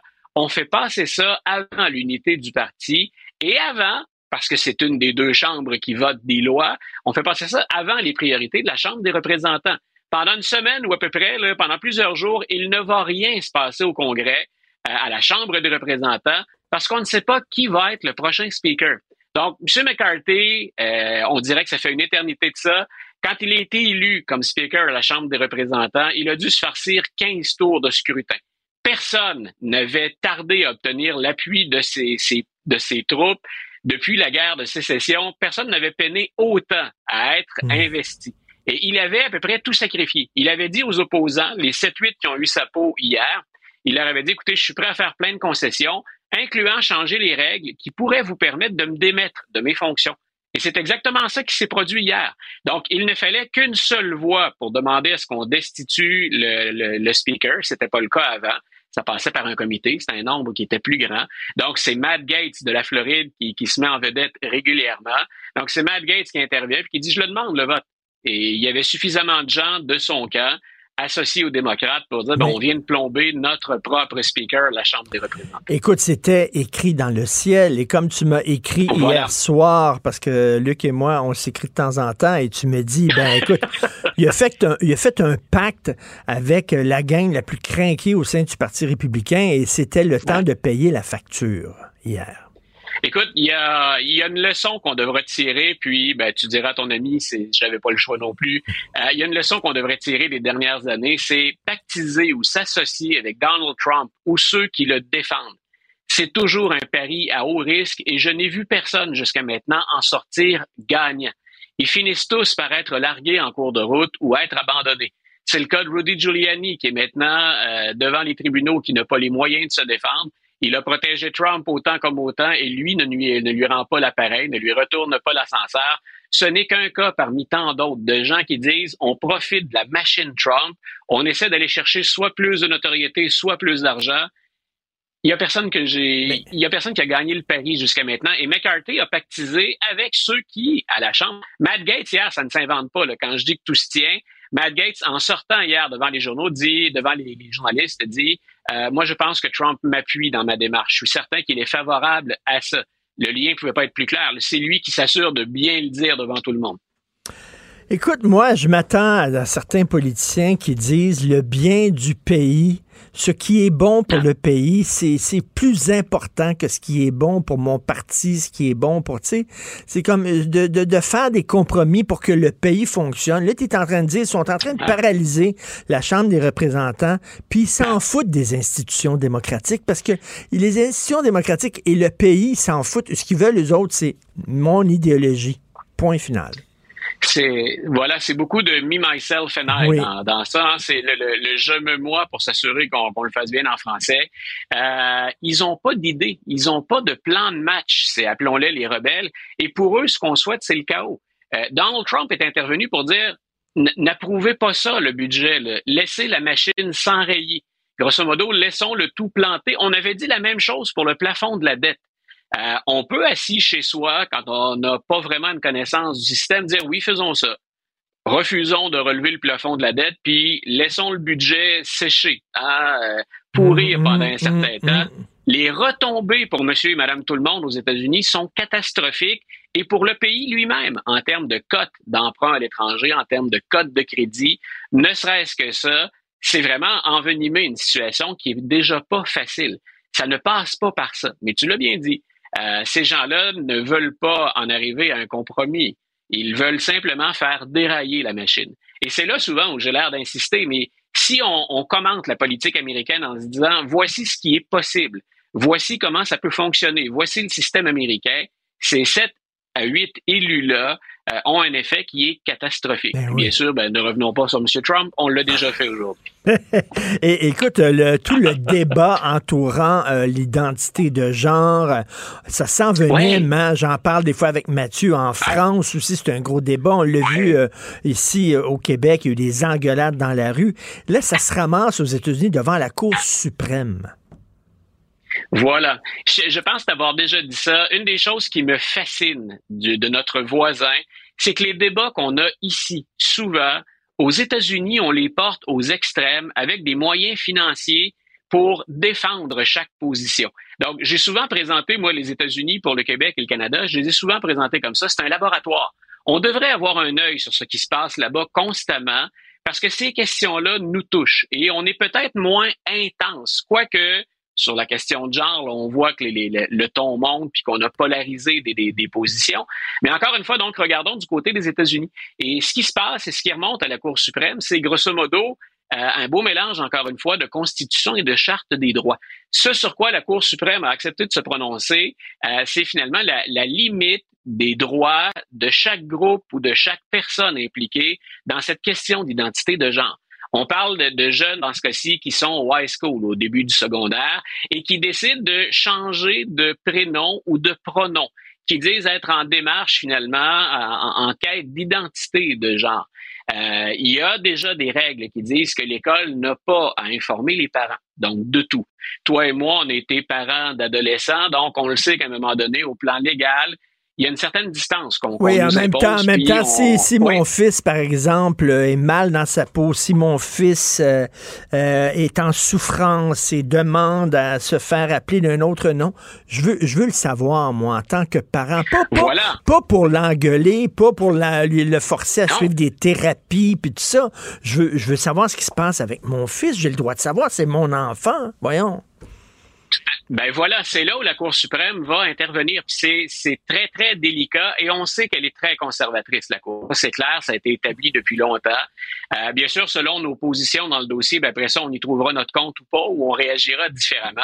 Mais donc, la Cour, en souhaitant entendre ça, va dire quel est le, le pouvoir ou quels sont les droits d'une école dans ce dossier-là, quels sont les droits de l'État, parce qu'on l'oublie, l'éducation aux États-Unis, ça passe par chaque État. C'est un peu comme ici, c'est au Québec, on décide de notre système.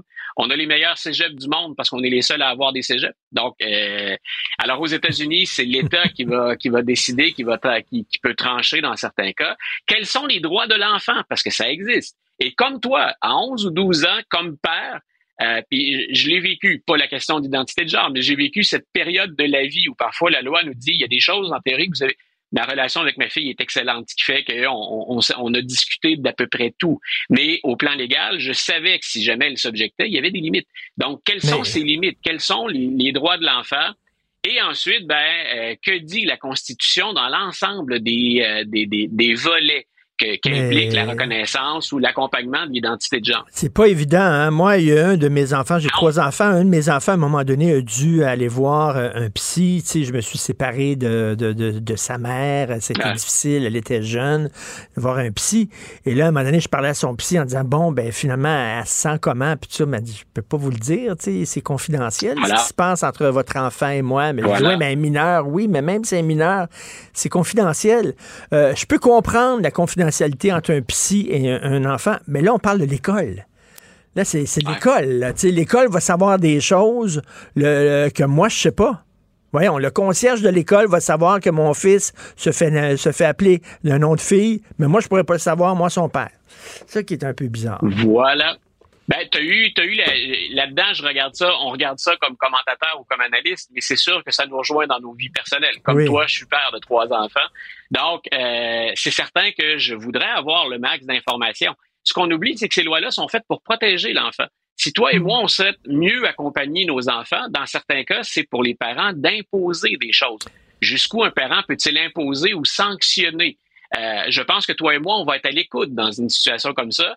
C'est pas tous les parents qui ont été à l'écoute et c'est la raison pour laquelle ces lois-là ont été mises en place. Et j'ai hâte de voir ce qu'une cour plus conservatrice, une majorité conservatrice, va dire dans ce dossier-là. Je, je répète, là, c'est, je le trouve à la fois le volet intéressant au plan, au plan théorique, au plan constitutionnel, puis au plan de la Charte des droits, mais ça me rejoint un peu, comme toi, comme papa, de voir comment on va trancher ça chez le voisin du Sud. Et Luc, en terminant, ça crie, il se crie tellement après, c'est tout le temps la chicane là, euh, aux États-Unis. Je pense qu'on on a...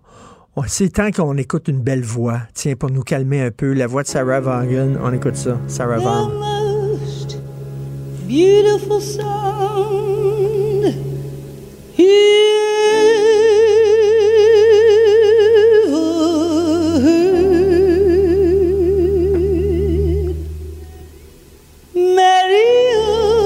Alors, on sait depuis hier que tu es un fan de blues, mon cher Luc. Alors, euh, c'est la voix de Sarah Vaughan. Pourquoi tu veux nous parler d'elle? Ah, ben, si, c'était simplement pour mon plaisir personnel, je te dirais que c'est mon premier amour musical en, jazz. À l'adolescence, je m'éveille à ça. C'est la première compilation que j'achète, c'est celle de Sarah Vaughan.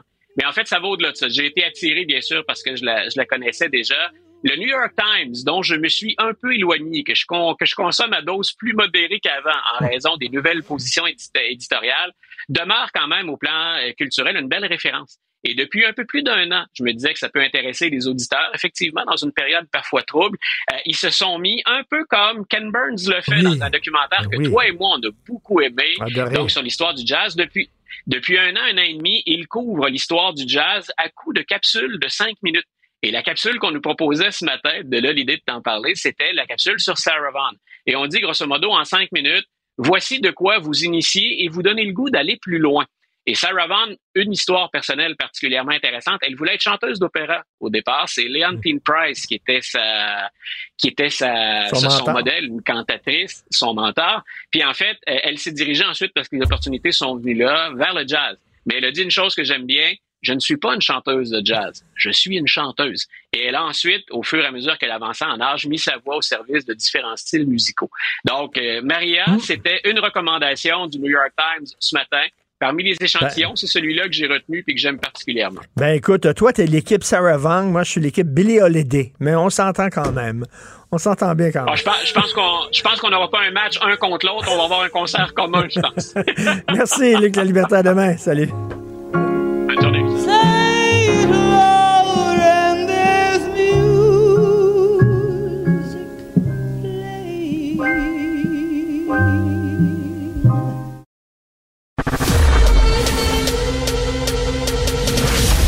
Richard Martineau. Narrateur de l'actualité. Alors, euh, sondage, les résultats sont publiés dans le Devoir aujourd'hui. Les jeunes de la génération Z préfèrent les relations monogames traditionnelles. Ils privilégient la confiance et la loyauté. C'est un sondage léger. On va en parler avec Mélanie Trudel. Vous la connaissez bien, créatrice de connexions pour couple ou célibataire, euh, fondatrice des applications de rencontres GoSeeYou et Libertine. Olé, olé! Mélanie. Bonjour. bonjour, bonjour, ça va bien? Très bien. Est-ce que ça t'étonne, ça, que les jeunes, finalement, nous autres, tu sais, moi, je pensais, ah, ils sont en train de réinventer le couple, ils veulent tout changer, puis tu sais, ils sont en train certainement de réinventer le couple. Ben non, ils veulent un petit couple traditionnel, monogame, fidèle. Oui, ben il y a deux choses. En fait, je pense que c'est juste moins tabou qu'autrefois que de pouvoir ouvrir le couple ou de vivre le polyamour. Je pense que les jeunes ont aujourd'hui plus de liberté que nous qu'on s'en faisait imposer dans notre époque à nous. Tu sais, la société euh, nous a longtemps imposé d'être en couple monogame, euh, la religion, tout ça, tu sais, on nous mettait dans le moule. Aujourd'hui, je pense que les jeunes ont compris que c'était possible d'aimer plus d'une personne, mais c'est pas la majorité des jeunes qui sont ouverts à ça nécessairement. Peut-être oui pour des expériences, mais pour une relation sérieuse, très sérieusement, je, je, je, le constate aussi là, dans, dans mon milieu finalement. Oui, j'ai des jeunes, les jeunes très sérieux dans leur démarche ont de la difficulté à rencontrer, ils veulent rencontrer quelqu'un dans le but de former un couple monogame. ça veut pas dire que plus tard ils s'ouvriront pas là parce qu'ils ont la possibilité, mais oui, c'est ce que c'est ce que je constate. Euh, ok, fait, fait finalement là, mettons le polyamour, le couple ouvert, etc. Essayer de réinventer le couple, c'est des tripes, c'est des tripes, mais ça dure jamais ben, longtemps. C'est pas des ben, projets d'avenir, mettons. Ben en fait, je pense que fondamentalement, à la base, quelqu'un souhaite développer une relation euh, vraiment euh, monogame avec une personne, installer la confiance, la base et tout. Et là, moi, ce que je vois dans les clubs libertins ou sur l'application Olé, ce sont des couples qui sont ensemble depuis longtemps. Oh non, on a perdu. Oui. Oui. vivent euh, une, une relation très sincère et, et fidèle entre eux, parce que c'est pas parce qu'on ouvre le couple qu'on devient infidèle. Au contraire, on, on doit rester fidèle à l'entente du couple, justement. Donc, euh, les jeunes, je pense qu'ils souhaitent rencontrer l'amour, développer une relation sérieuse dans le but de créer quelque chose de, de- à long terme, de bâtir quelque chose de solide. Ça veut pas dire qu'ils ouvr- qu'ils ouvriront pas plus tard le couple, mais oui, je vois des jeunes qui sont sérieux dans leur démarche et qui sont perdus dans toute la panoplie d'applications gratuites qu'ils ont à leur portée. Ils sont mélangés parmi les gens qui, eux, cherchent du consommé jeté. Euh, tu sais, des jeunes dans mon application à moi, qui est quand même payante, c'est 8,99, c'est pas grand-chose, mais ça fait quand même un tri parmi les gens qui sont sérieux dans leur démarche et ceux qui ne le sont pas. Puis je vois pas beaucoup de jeunes, mais il y en a des jeunes sérieux qui cherchent l'amour. Et là, je, je lisais, là, euh, ils veulent des rencontres en vrai. C'est-à-dire que comme euh, les applications puis les Tinder de ce monde et tout ça, ça c'est pour les fuck friends. C'est c'est pour euh, baiser un soir d'attitude. Mais si tu veux Ben, vraiment, si tu veux vraiment construire, c'est c'est tu tu t'en vas hors des applications. Est-ce que tu penses que c'est ça ou quoi? Ben, en fait, l'application de rencontre, ça vous permet de créer des connexions avec des gens que vous auriez peut-être pas rencontrés dans la réalité. Fait que c'est pas mauvais en soi.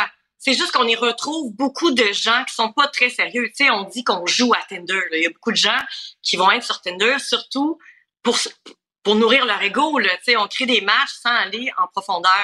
Mais c'est pas toutes les applications qui sont comme ça.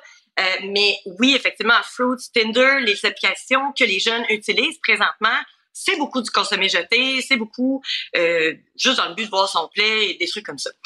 Les jeunes, malheureusement, n'ont pas ce que nous, on avait dans notre temps, les slows en fin de soirée, les bars où on connectait. Hein, hey, on pourrait pas faire ça aujourd'hui, les slows? Euh, des slows, je sais même pas, je, écoute, euh, je suis trop vieux, je sais pas si ça se danse encore, mais écoute, le nombre de slows que j'ai dansé sur NG des Rolling Stones, qui était mon slow préféré, c'était super trippant, et c'est là que tu faisais une connexion et tout ça, tu parlais dans l'oreille de la fille, tu susurrais des trucs, c'était super cool. Aujourd'hui, aujourd'hui, les jeunes sont dans le même établissement, dans le même bar en même temps, et plutôt que de venir se parler, ils vont s'ajouter sur Instagram, sur les différentes plateformes, ils vont se texter. Qu'est-ce que c'est ça? C'est épeurant, là. c'est quand même épeurant.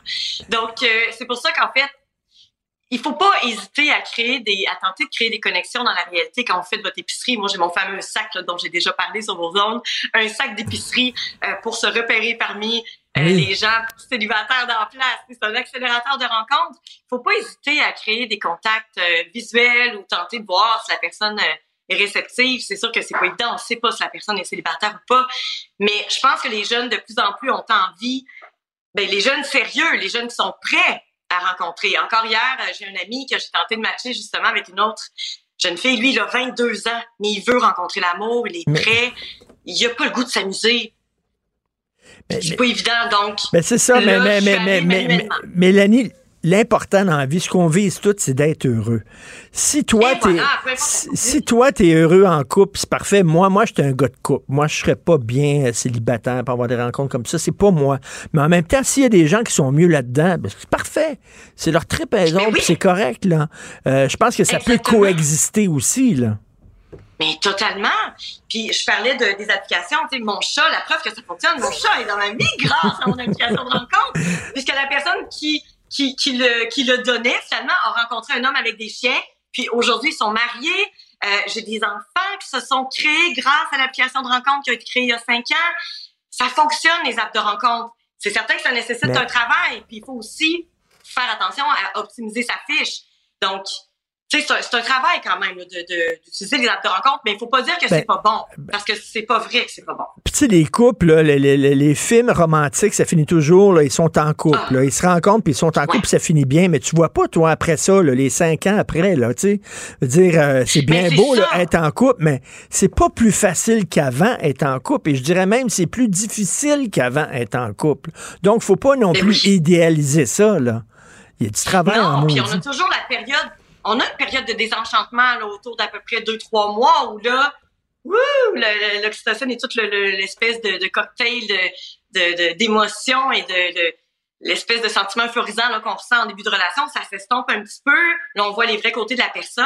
Puis un couple, comme le diraient plusieurs conférenciers, plusieurs psychologues, le couple n'est pas là pour nous rendre heureux. Le couple est là pour nous aider à traverser au travers des crises, à créer des trucs, à faut faire de l'autre un plus à notre vie, pas un manque à combler. Là, tu dois créer ton propre bonheur d'abord et mais, tout. Mais, mais Mélanie, l'affaire, c'est que, euh, tu sais, quand t'es jeune, tu veux de l'intensité. C'est ça qui, c'est ça qui t'alimente, t'es jeune. Si tu veux que ça soit intense, le feu qui brûle. Mais tu sais, on s'entend, un couple, là, après trois ans, là, les brûleux de tapis ses genoux parce que t'as baisé à quatre pattes là, dans le salon, t'en as moins, là. T'en as moins, là. Il y en a moins. Puis ça, c'est la période de passion qui s'est estompée. Puis c'est là c'est là, à peu près autour de trois ans, que euh, la passion s'estompe et qu'on tourne vers le véritable amour. Fait que oui, des baisses intenses, il y en a moins, mais il y a moyen, parce que c'est l'absence de mystère qui est l'amour, en fait. Fait que essayez de vous recréer des, des dates, de vous dater, euh, d'aller dans un endroit où vous êtes jamais allé, faire l'amour dans un endroit où vous êtes jamais allé. Puis essayez de vous remémorer aussi vos premières rencontres, puis des petits malaises que vous avez vécu au début. Des fois, ça peut être super mignon. Ça peut même aider à raviver la flamme.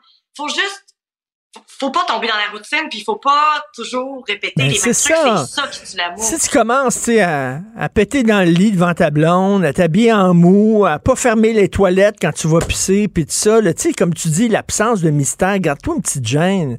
Euh, voilà. Fais, ben Au début, là, quand tu rencontres une fille, là, tu veux même pas avoir de gargouillis de ventre. Là, tu fais tellement attention. Là. Puis tu as envie d'aller aux toilettes, mais tu vas pas aux toilettes. Mais tu sais, après, on dirait qu'après trois ans, on s'en sac. Puis là, tu sais, c'est comme. mettons, tu tues un peu la magie là, avec ça. Ben, c'est ça, il faut rester quand même séduisant, faire des petits efforts de temps en temps pour notre partenaire, quand même. À partir du moment où notre partenaire nous admire plus, là, tranquillement, ça, peut, ça peut tranquillement s'éteindre.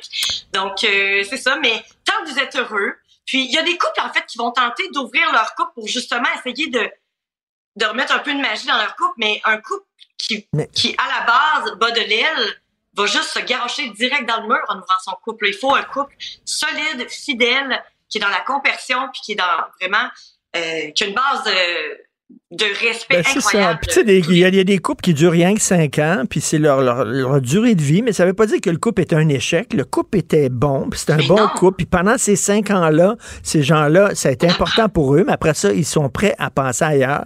Ça veut pas dire que c'est un échec. Voilà. Mais non, absolument pas. Au contraire, on apprend. On est qui on est grâce à nos ex, d'enfants. Puis Méfiez-vous toujours de quelqu'un qui parle mal de tous ses ex en passant. Oui. c'est tellement important. c'est un red flag assuré. Mais non, c'est ça. Puis, je dis toujours, c'est rare, ça existe. Mais c'est rare entité des couples qui vont durer toute une vie, puis d'être en couple avec un seul et unique humain qui va répondre à tous tes besoins toute ta vie. C'est rare, on évolue, nos besoins évoluent, nos valeurs changent. Donc, c'est pas un échec de, que de mettre un terme à une relation. Au contraire, on évolue. Prenez ça comme une expérience. Puis euh, acceptez, faites votre deuil avant de vous rembarquer surtout. Là. Ça, c'est important aussi.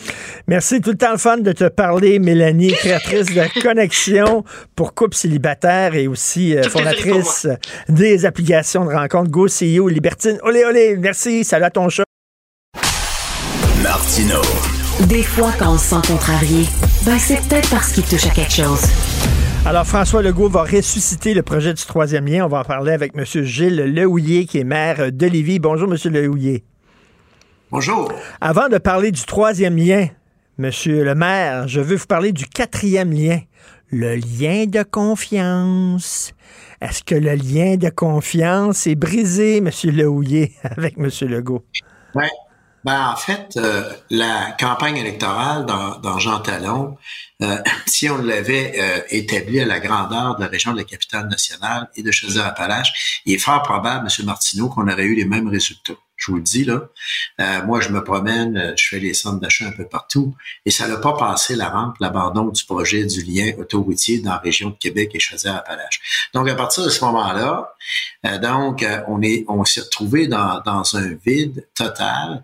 Et moi, je pense que dans Jean Talon, euh, donc, euh, c'est un vote de protestation euh, contre le fait qu'on ait, euh, entre autres, contre le fait qu'on ait abandonné ce projet-là. Et euh, c'est d'autant plus important l'abandon du projet, M. Martineau, c'est que quand depuis 2018, le ministère des Transports, en tête, fait valoir la nécessité absolue d'avoir un lien autoroutier en disant le pont La Porte, c'est fini, ça fait depuis 1989 qu'il est saturé. Euh, euh, il, est, euh, il, limité à 89 000 véhicules. On est rendu à 126 000. On va monter d'ici quelques années à 140 000. Donc, ça va être le double, etc. faut qu'on fasse quelque chose. il faut qu'on agisse. Donc, c'est ça qu'on a dit pendant toutes ces années-là. En 2021, on est arrivé avec un Réseau Express de Capitale. Dans le Réseau Express de Capitale, il y avait quatre éléments.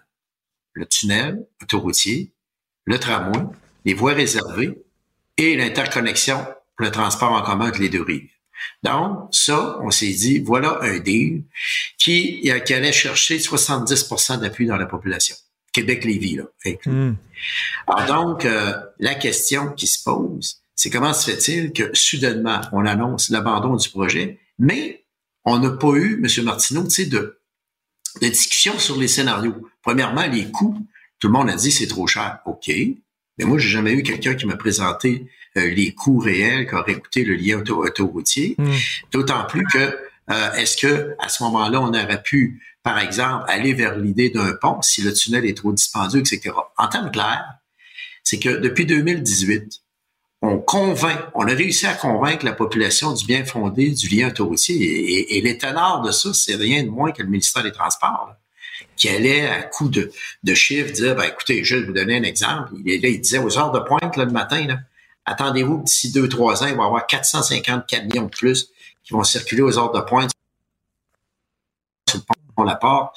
Alors, donc, même pas affaire avec Québec, etc.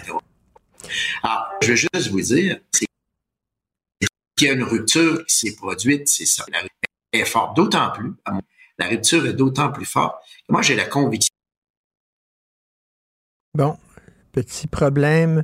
Dis-moi pas que le, vidéo fonctionne pas. My God, c'est vrai? La vidéo a planté.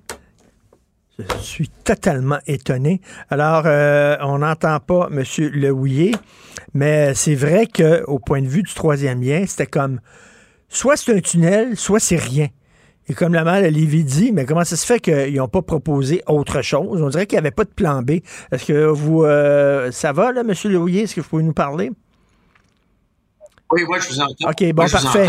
on, dirait qu'on est des, euh, des mais, mais c'est comme s'il n'y avait pas de plan B. C'est comme si c'était là, on abandonne le projet puis c'est fini. Euh, ben OK, bon, le, tunnel est trop cher, mais qu'est-ce que vous proposez d'autre? Il n'y a pas ça, là. Ben, c'est ça, il n'y a pas de ça. Puis en plus, on arrive avec un, plan B. Puis d'ailleurs, souvenez-vous, l'annonce s'est faite euh, l'annonce faite un jeudi, alors que les gens ont été informés le lundi. OK? Et je suis convaincu que certains ministres ont été informés le lundi d'une décision aussi. Donc, à partir de ce moment-là, la question qui se pose euh, au niveau de la population de Lévis et de Québec, parce qu'il faut pas oublier a deux citoyens sur trois qui, qui, sont en faveur du lien autoroutier entre les deux rives, que ce soit à Québec mm. ou à Lévis. Si vous mettez ça ensemble, ça fait deux citoyens sur trois.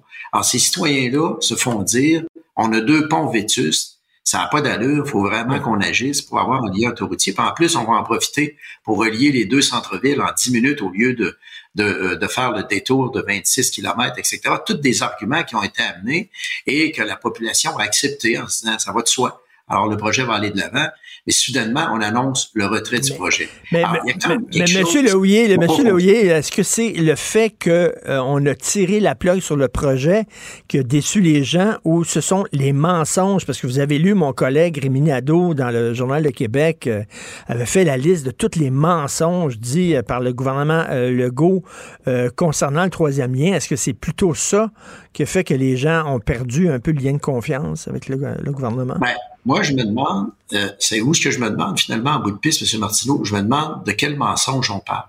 Parce que actuellement, parce qu'on dit, ouais, mais les experts disent que le troisième lien, il faut pas que ça se fasse. Mettons, je vous dis ça, là, tu sais, mettons cette prémisse-là.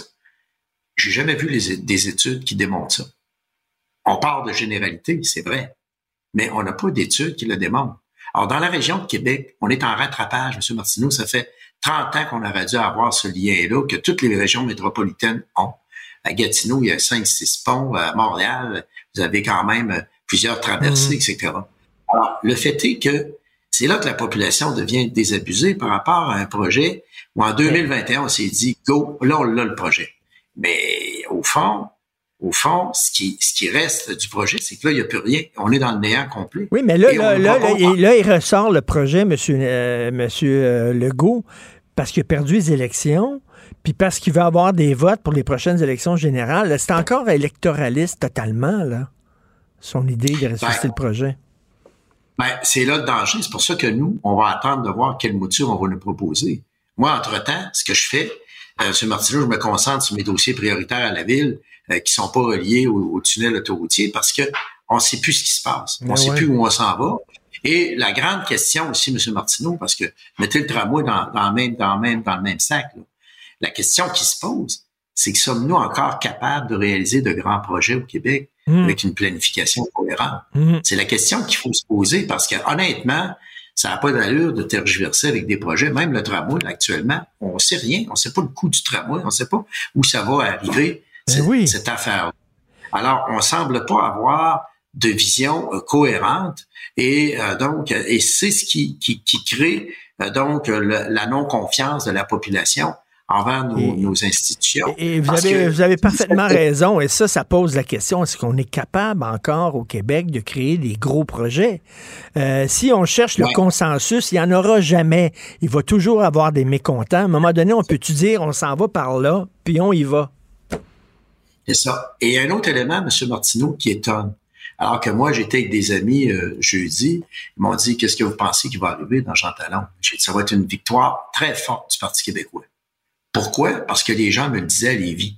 C'est que la même chose serait arrivée à Lévis en passant. Pourquoi ces choses-là arrivent? Parce que la population, là, elle, elle, ne s'exprime jamais par rapport aux grands enjeux et elle le fait lors des élections. C'est mmh, ça qui est arrivé. Donc, mmh, moi, mmh. Euh, je suis pas surpris du résultat, mais avez-vous remarqué qu'il y a des gens, des chroniqueurs qui ont dit moi, je tombe de ma chaise de voir le résultat. Moi, je tombe pas de ma chaise. C'était évident qu'on s'en allait vers ça. Et ceux qui ont tombé de leur chaise, c'est ceux qui ignorent, qui veulent ignorer qu'il y avait un projet qui était un lien autoroutier qu'on a rentré dans la tête des gens comme étant une nécessité absolue qui se réalise pas. Donc, c'est ça mm. que les gens avaient en tête et qui ont encore en tête. Alors, donc, ça, là, c'est extrêmement important de le, de, de le dire. Et là où est le problème aussi, c'est qu'il va falloir, dans les visions d'ensemble, que les gouvernements cessent, cessent euh, de, de, se laisser influencer par des petits groupes qui font du bruit. Hmm. C'est facile de faire du bruit et de dire ah, ce projet-là, c'est épouvantable, ça n'a pas d'allure, etc. Mais c'est basé sur rien. Et, même certains Lucien Bouchard, Lucien Bouchard me disait, là, quand je, prononçais un discours, puis il y avait des, des gens qui faisaient du bruit, il dit, j'essayais de penser aux milliers de personnes derrière eux euh, qui faisaient pas de bruit, mais qui n'avaient pas le temps de manifester, puis qui étaient chez eux, puis qui travaillaient. Et c'est à eux autres que je Exactement. Alors, alors c'est pour ça que le résultat de Jean Talon n'est pas surprenant. Et je vous le dis, là, moi, je suis convaincu qu'on aurait eu je suis d'accord avec ce que Mario Dumont disait. Là. Je suis convaincu qu'on aurait eu le même résultat dans tous les comtés Québec, Chaudière-Appalaches demain matin. Alors donc, ça veut donc dire qu'il va falloir qu'on revoie notre vision. Et vous savez, en, Europe, je suis allé en, France, etc. La France, maintenant, pour la mobilité durable, a introduit des nouveautés.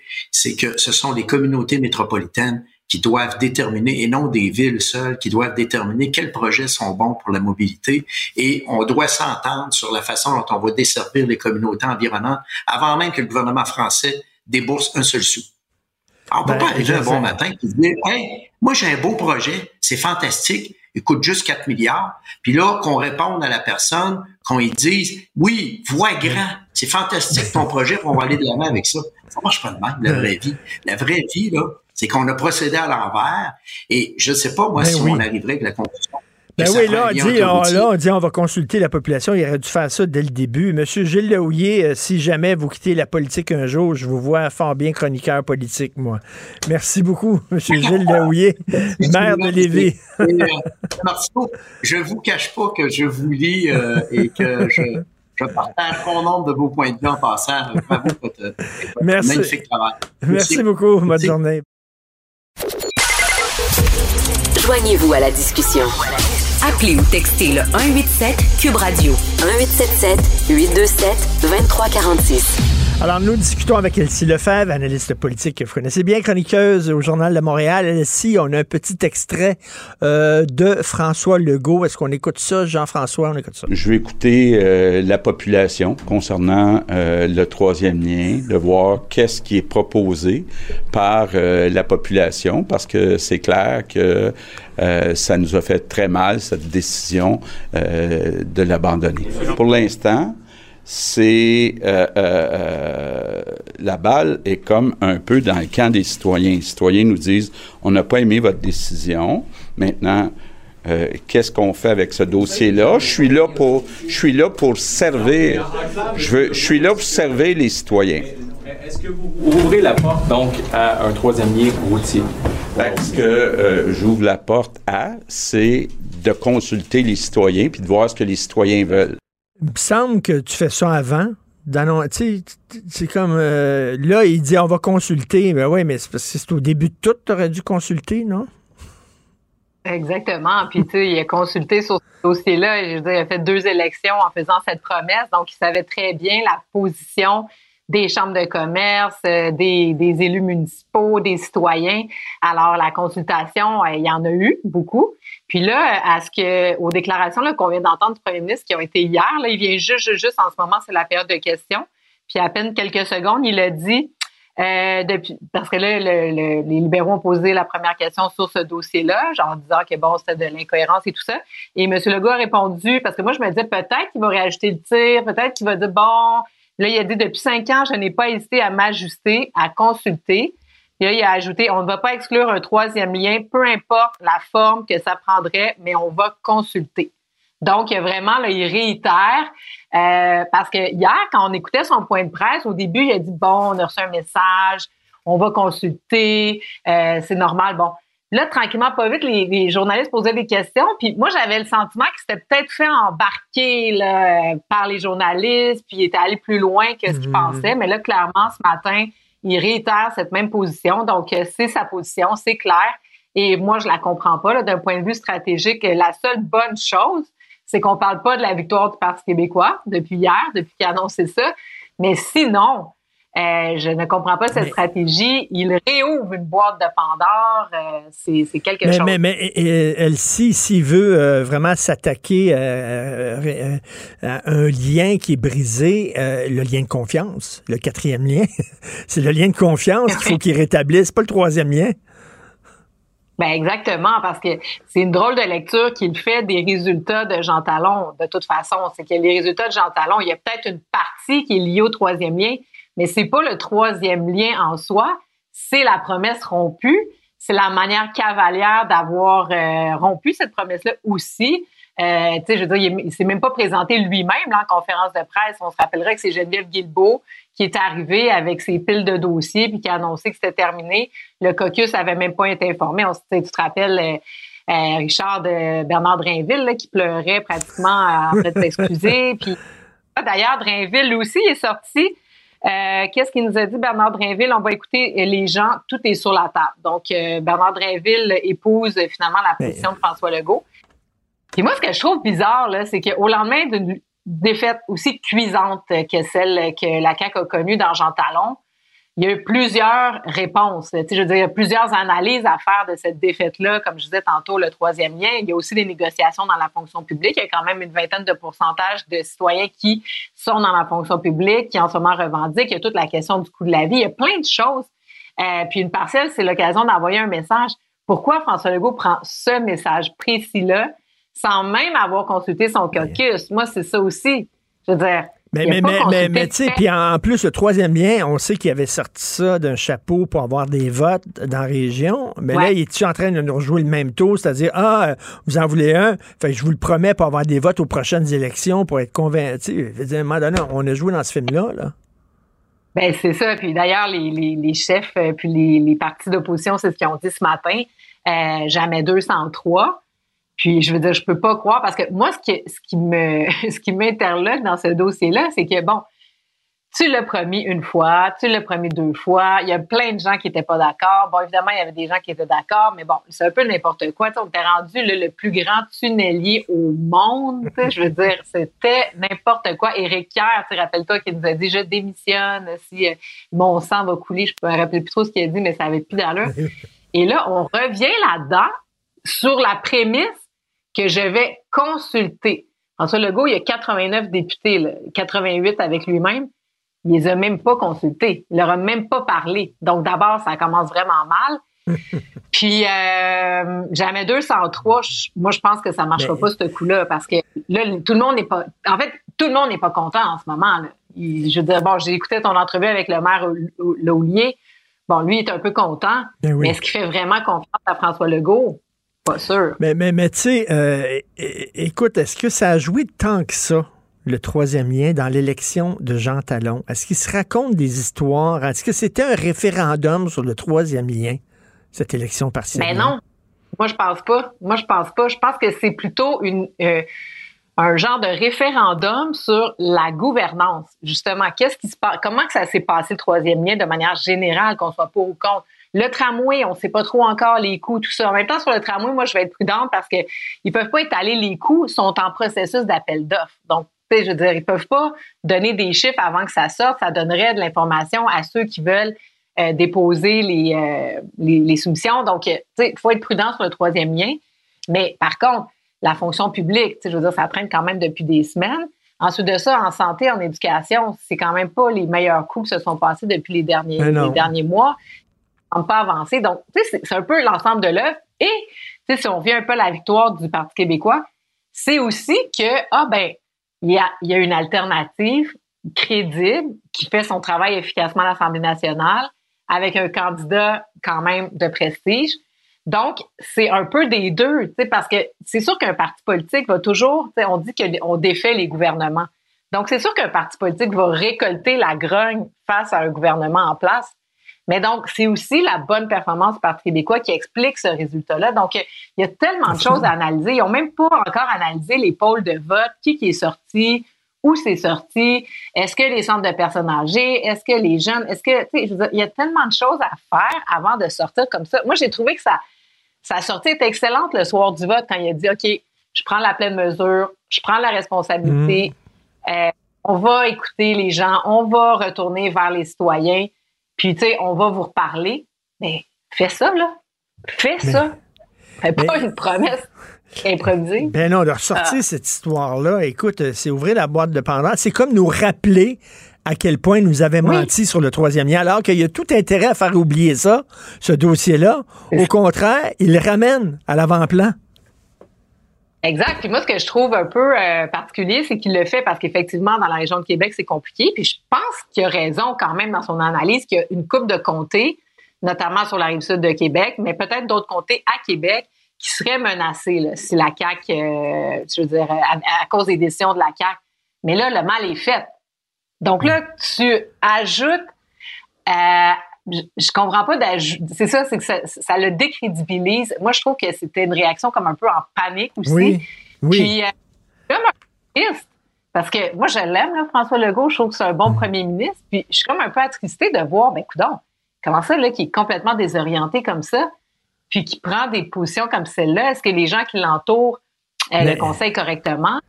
Et, bizarre, et, et, Tom Mulcair m'a dit il est sonné. Tu sais, quand tu reçois un coup de poing, puis puis t'es comme boum boum, je pense qu'il est encore sonné euh, parce que une victoire du PQ, c'est une chose, mais une victoire éclatante comme ils ont eu, ça, ils l'attendaient pas. Pas en tout. Euh, et en ben terminant, en terminant toi, est-ce que ça t'a étonné, cette victoire-là? Spectaculaire. Ah oui. Oui, oui, oui, oui. Parce que, je veux dire, l'organisation que la CAQ a mise en place pour cette campagne-là, je me disais, il n'y a aucun parti dans une élection partielle qui va pouvoir battre ça. Parce que tu peux avoir une, organisation à l'échelle nationale dans une élection générale, puis donc, tu sais, les forces se répartissent. Mais là, tu avais la machine de la CAQ, 89 députés, des bureaux de ministres, des attachés politiques qui ont fait des opérations de porte-à-porte. Tu sais, quand tu fais des élections, là, amener 100 personnes dans une journée, faire du porte-à-porte, c'est énorme. Tu fais ça une fois ou deux dans, dans, en élection. Les autres, ils l'ont multiplié. Donc, juste à cause de cette organisation-là, je me disais, même si le Parti québécois, ils font bien les choses, ça sera pas facile. Presque impossible.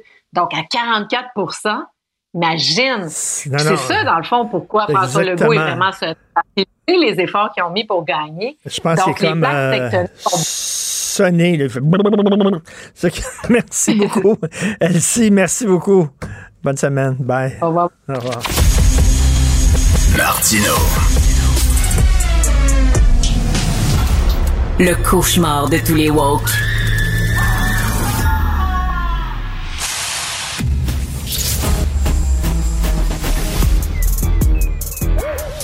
Mathieu Bocoté. Il représente un segment très important de l'opinion publique. Richard Martineau. Tu vis sur quelle planète? La rencontre. Je regarde ça et là, je me dis, mais c'est de la comédie. C'est hallucinant. La rencontre. Bocoté. Martineau. Mathieu, quand on a annoncé à Manon Massé que le troisième lien ressuscitait, elle a eu un des plus gros fous rires de l'histoire de la politique au Québec. Euh, qu'est-ce que tu en penses, toi?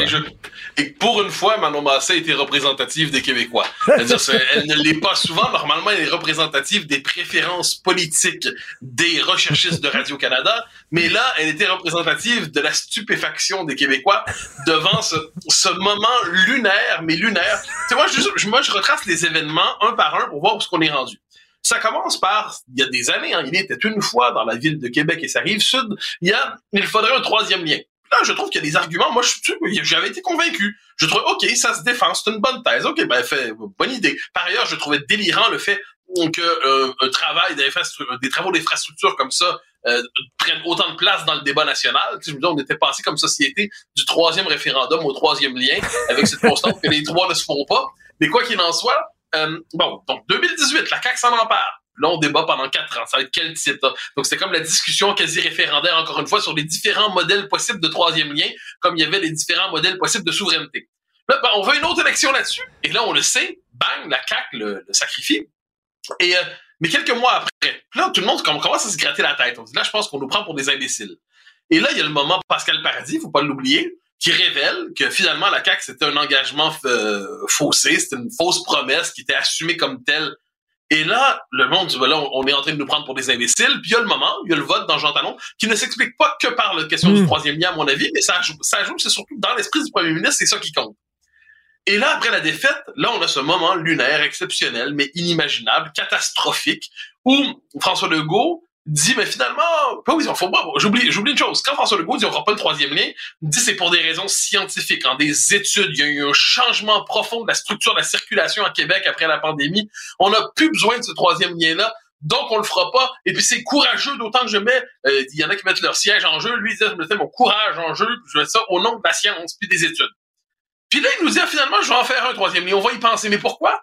Parce que le monde nous ont punis. Le monde nous ont punis. Donc, au Québec, là, il faut répondre à l'insatisfaction des gens de Jean Talon.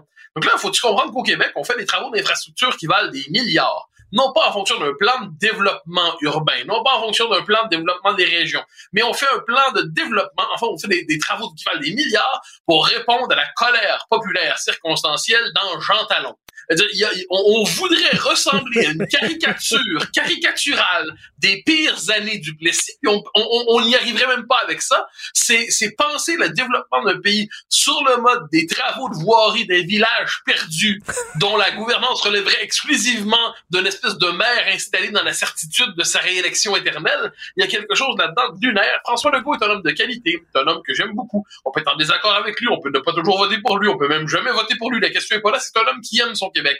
Mais... hier, il était tellement désorienté, désorienté, et, je pense que c'est catastrophique, parce que là, le commun des mortels se dit, là, je me gratte la tête. Là, je me gratte la tête, écoute, là, je euh, comprends plus rien. Mais Mathieu, le commun des mortels se dit, on soupçonnait au début que le troisième lien, c'était une idée pour avoir des votes facilement euh, dans la région de Québec. Ben, il vient de le confirmer en disant Hey, là, là c'est certain qu'il fait ça pour avoir des votes dans la région de Québec aux prochaines élections. Il vient de confirmer oui, c'est un projet totalement électoraliste. Oui, puis je dirais même qu'il confirme qu'il ne joue qu'en fonction des sondages. Ça, en fait, c'est assez fascinant parce que François Legault, dans sa réaction paniquée, tous l'ont noté, hein, le soir même, je trouve qu'il y a une réaction tout à fait honorable avec la défaite. Bon. Et le lendemain, c'est comme il a perdu le cap, son, son caucus n'était pas au courant, son conseil des ministres n'était pas au courant, je serais surpris même que ses conseillers étaient au courant. Là, on a revu une chose qui, qui me semble importante pour François Legault. François Legault gouverne bien. On n'est pas toujours d'accord, mais il a le sens de l'intérêt national à cœur, j'en suis convaincu. Mais François Legault n'est à l'aise que lorsqu'il est dominant. Euh, il est à l'aise lorsqu'il domine, surplombe véritablement, puis lorsqu'il est challengé. C'est un mauvais campaigner en campagne électorale. Il est mauvais en campagne mm-hmm. électorale, François Legault. Et quand il perd, et quand il se sent qu'il doit se battre soudainement, qu'il perd sa position de, tu sais, je dis quelquefois de manière un peu moqueuse, il y, a, il y a le père de la nation, puis il y a le mononcle de la nation. Puis François Legault, c'est un peu le mononcle de la nation. Euh, puis ça, ça fonctionne. Il y a un charisme de, de mon qui a réussi, puis qui fait des jokes bizarres des fois, mais qui, globalement, tu sais, on doute pas, puis il me fait des beaux cadeaux de Noël, mais on doute pas de son de son affection pour sa famille élargie.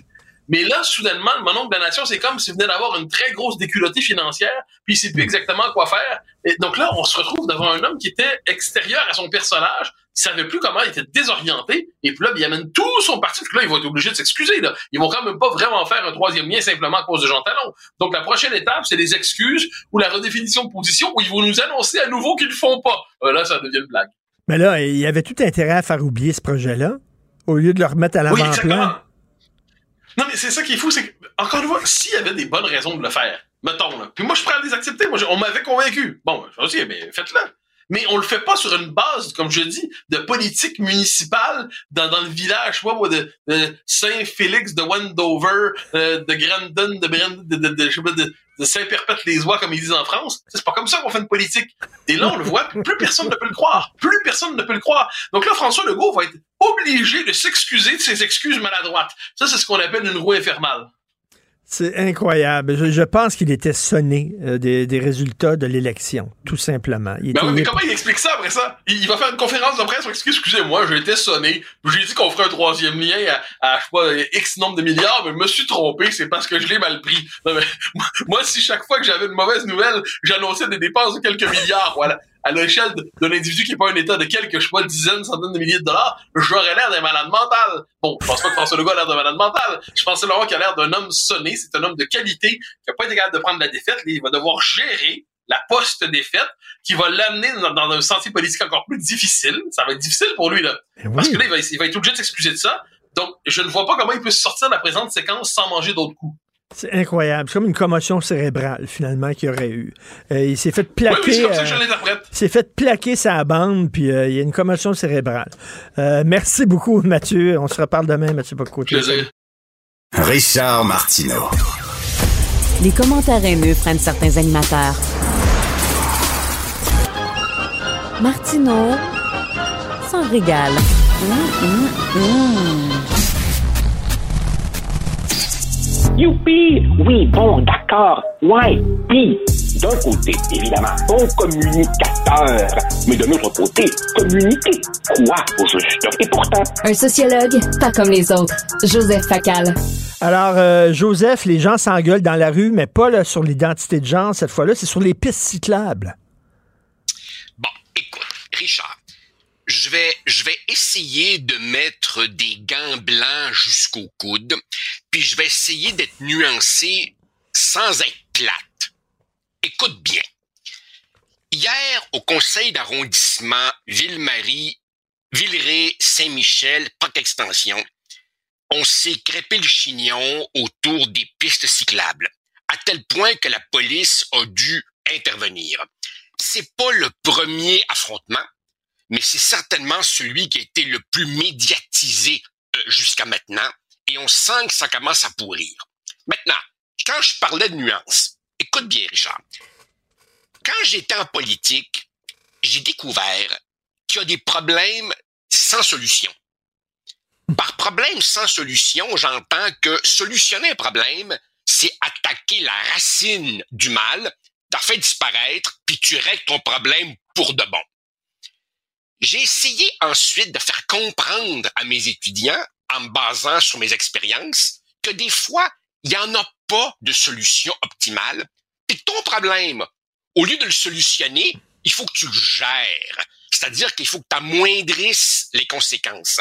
Un peu, si tu veux, c'est comme la personne qui a un mal de dos chronique, puis qui se fait dire par son, par son médecin, écoute, tu vas devoir apprendre à vivre avec ton mal de dos, mais en faisant des exercices, en mettant de la chaleur, etc. Ben, je crois, Richard, que la cohabitation entre automobilistes et cyclistes à Montréal est un problème sans solution optimale et on pourrait peut-être, oui, je le souhaite, faire baisser la tension, mais on n'arrivera jamais à cette espèce de coexistence assez harmonieuse qu'on voit dans certaines villes européennes. Pourquoi? Pourquoi? Parce qu'en réalité, Richard, ça va beaucoup plus loin que simplement le vélo et le char. Souvent, c'est des visions du monde qui s'affrontent. On est dans l'idéologique. Je m'explique. Écoute parler certains cyclistes. Écoute notamment les propos qui sont rapportés dans les médias d'aujourd'hui. En fait, c'est pas juste une demande pour plus de pistes cyclables. On associe ça souvent à la transition écologique, la transition énergétique, le vivre autrement, la décroissance, la critique du capitalisme, etc. Toutes choses nobles et, raisonnables par ailleurs.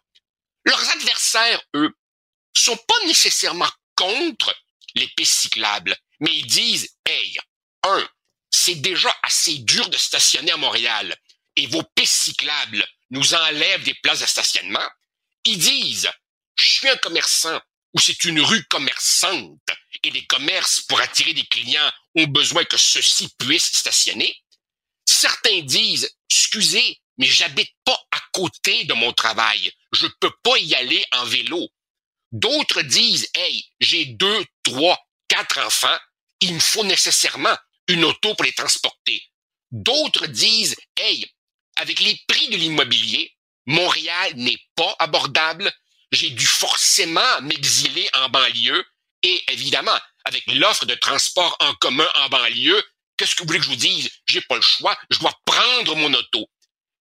Autrement dit, derrière la question ferraille de char versus euh, cyclisme, il y a des modes de vie liés à des valeurs, liés à des idéologies, et c'est pour ça que le débat euh, devient rapidement très, très, très émotif. Et on est, en, on est en, en, Amérique du Nord, et en Amérique du Nord, on a un attachement psychologique à l'automobile qui n'ont pas à Amsterdam. Là, chez moi avec Amsterdam. Amsterdam, c'est pas en Amérique du Nord. Absolument. Il y a deux ans, il y a deux ans, j'ai fait quelque chose que je voulais faire depuis longtemps. Je suis parti une semaine à Berlin capitale de l'Allemagne. Richard, c'est hallucinant. Des avenues et des boulevards larges, des pistes cyclables larges, un esprit civique mutuellement respectueux, un transport en commun hallucinant. Tu débarques d'un autobus à un coin de rue, puis là, tu un panneau qui te dit votre autre autobus de connexion sera là dans une minute. Puis là, le décompte part. Une minute après, boum, l'autre autobus arrive. Évidemment, tu vas me dire, comme c'est une ville qui a été rasée en 1945, ils ont pu construire du neuf et ils ont planifié. Tandis que Montréal, non seulement est en Amérique du Nord, où on a une culture du char liée au fait que les prix de l'essence, je vais me faire lancer des tomates, restent abordables. Si vous trouvez que notre essence est chère, allez remplir euh, votre votre votre bazou en Europe, vous verrez la différence. Montréal est fait de rues étroites. Inévitablement, on est dans un autre contexte que Berlin ou Amsterdam et ce sera toujours, toujours, toujours tendu. Par contre, ce qui vient vraiment pourrir l'atmosphère, c'est l'attitude de l'administration Plante. Richard, je dis souvent, si vous voulez savoir ce que serait un Québec gouverné par Québec solidaire, regardez Montréal. Ça vous donne un peu une idée. L'administration Plante, à plus d'une reprise, a dit avant les pistes cyclables, on va consulter. Parfait, très bien. Qui peut être contre ça? On consulte les gens d'un quartier. Massivement, ils disent non, on n'en veut pas pour des raisons très bien documentées et exposées très raisonnablement. Et que fait l'administration? Ben, on va le faire quand même. Alors, pourquoi tu consultes les gens si c'est une consultation bidon qui ta tête est déjà faite? Tu as raison. Mais des fois, il faut respirer par le nez. Je te, dis, je fais amende honorable. OK? Vas-y. Ça me fait pas plaisir de dire ça, mais je vais dire des bons mots sur Valérie Plante. Écoute bien ça. L'autoroute cycliste sur Saint-Denis, OK, de nord au sud, quand ils ont construit ça, puis là, c'était tout en construction, puis c'était épouvantable pour les commerces. J'arrêtais pas de chialer en disant c'est épouvantable, ça n'a pas de sens. C'est terminé, ça marche, ça fonctionne. Et c'est du quoi, je Oui, regarde ça, puis je dis, ben c'est un bel héritage que cette administration-là a donné, puis ça fonctionne, puis tu peux stationner après la piste cyclable, puis c'est correct. Richard, pour que tu te sentes moins seul, on sera au moins deux. Quand ils ont commencé ça, j'ai moi aussi eu des réserves, mais voilà un beau cas de réussite. Tout à Sauf fait. que là, je regarde là, je regarde là, euh, Parc Extension, Saint-Michel, Villeray, c'est pas tout à fait la rue Saint-Denis. Et on voit bien des, des endroits où on a aménagé des pistes et ça a rétréci des rues déjà pas mal moins larges que, euh, euh, que, que, que Saint-Denis. Alors, il y a un réel problème et on aura beau, je crois, essayer de développer une certaine culture du vélo, je crois qu'il n'y a pas de solution optimale. Et bien entendu, tout cela est, je crois, encore plus contaminé par des petites minorités insupportables. Écoute, Richard, on en connaît des cyclistes qui semblent penser que les règles, c'est pour les autres, qui roulent à contresens, qui n'arrêtent pas au stop, qui passent sur les feux rouges, qui te font un finger à chaque fois que tu passes un peu trop proche. Puis de l'autre côté, il est vrai, il est vrai qu'il y a des cabochons du volant qui considèrent que tout vélo est une nuisance et que la rue devrait leur appartenir. Puis, euh, on Moi, oublie- j'ai un ami, oui. Moi, j'ai un ami qui est cycliste et qui me dit, écoute, je m'habille comme un arbre de Noël, avec tout ce qu'il y a d'incandescent et de lumineux pour me faire frapper. Et je reçois des bêtises alors que je suis un cycliste exemplaire. Donc, il y a des capotés de chaque côté. Rajoute à ça une administration qui, hormis la rue Saint-Denis, se lance dans des projets beaucoup plus discutables et fantasme pour fantasme, avant que ça se morpionne encore plus, avant que ça pourrisse davantage, est-ce que tu penses pas, Richard, que c'est peut-être le temps de faire time out, de se calmer le jeu, puis de se demander, peut-on planifier une cohabitation aussi harmonieuse que possible, sachant que l'imparfait nous échappe, plutôt que d'y aller de petit projet en petit projet qui sème la bisbille tantôt ici, tantôt là, puis demain ailleurs. Et peut-on prendre en considération un petit élément, un petit détail que personne, euh, tout le monde oublie? L'hiver. Il y a de l'hiver à Montréal, au Québec. Les pistes cyclables, on n'est pas à Amsterdam, à Rio de Janeiro, on est ici. On est des, des gros hivers. Richard, là, là tu, tu, tu, tu, soulèves un problème sans- très important. Moi, quand je vois des cyclistes l'hiver, avec les hivers qu'on a, sérieusement, je me questionne.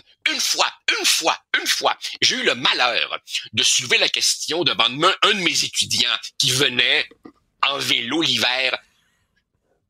Je te laisse deviner sa réponse. Sa réponse fut j'ai le droit. J'ai le droit. Et là, on est, on bute devant une nouvelle réalité contemporaine, la culture des droits. Parce que tu as le droit de faire quelque chose. Est-ce que c'est prudent? Est-ce que c'est sensé? Est-ce que c'est responsable? Je pense pas. Mais à l'époque du je, je, je, moi, moi, moi et de l'extension des droits, on dirait que le rappel au bon sens fait de toi un ringard. Et construire des pistes cyclables qui vont ne servir que quelques mois par année, parce que les autres mois, ils vont être fermés. Quoi qu'on les déblaie, parce qu'il y a deux, trois crinqués qui veulent les autres montrer à tout prix que les autres sont bons, puis ils font du vélo à moins 30, puis regardez-moi aller, puis comment je suis beau, puis comment je suis bon. Mais sinon, Christy, là, tu sais, comme tu dis, les rues sont étroites. Fait que là, l'hiver, déjà, il y, a des- il y a des bancs de neige. Fait que là, la rue est encore plus étroite. Là, tu fais attention, puis tu glisses avec ton auto, tu fais attention. Puis là, il y a le vélo à côté de toi, Christy, l'hiver. Genre, il me semble, il me semble qu'au lieu de laisser aller chaque petit roitelet d'arrondissement avec ses projets à lui, puis chaque conseil municipal avec son petit pourcentage de crinqués, il faudrait peut-être prendre l'ensemble de l'agglomération, voir quelles rues sont suffisamment larges et prudentes pour permettre des aménagements style Saint-Denis. À la limite, à la limite, on pourrait même comme c'est le cas dans, dans certains endroits, avoir des rues entières limitées aux cyclistes, mais il y aurait aussi des rues entières où il est complètement déraisonnable d'installer des pistes cyclables. Tout cela demanderait une planification sereine avec l'idéologie momentanément remisée au vestiaire. Souhaitable, oui. Probable, non. Merci, bonne journée à demain. Ça marche. Salut. C'était excellent, merci. Merci à l'excellente équipe de recherche, Florence Lamoureux, euh, Max-Émile Sayer, Marianne Bessette. Merci beaucoup, Jean-François Roy, qui est de retour. Il y a eu la COVID, il est de retour. Porte un masque quand même pour nous protéger euh, et pour se protéger aussi. Donc, euh, très content de te revoir, Jean-François. C'est Benoît Turizac qui prend la relève. On se reparle demain, 8h30. Passez une excellente journée. Cube Radio.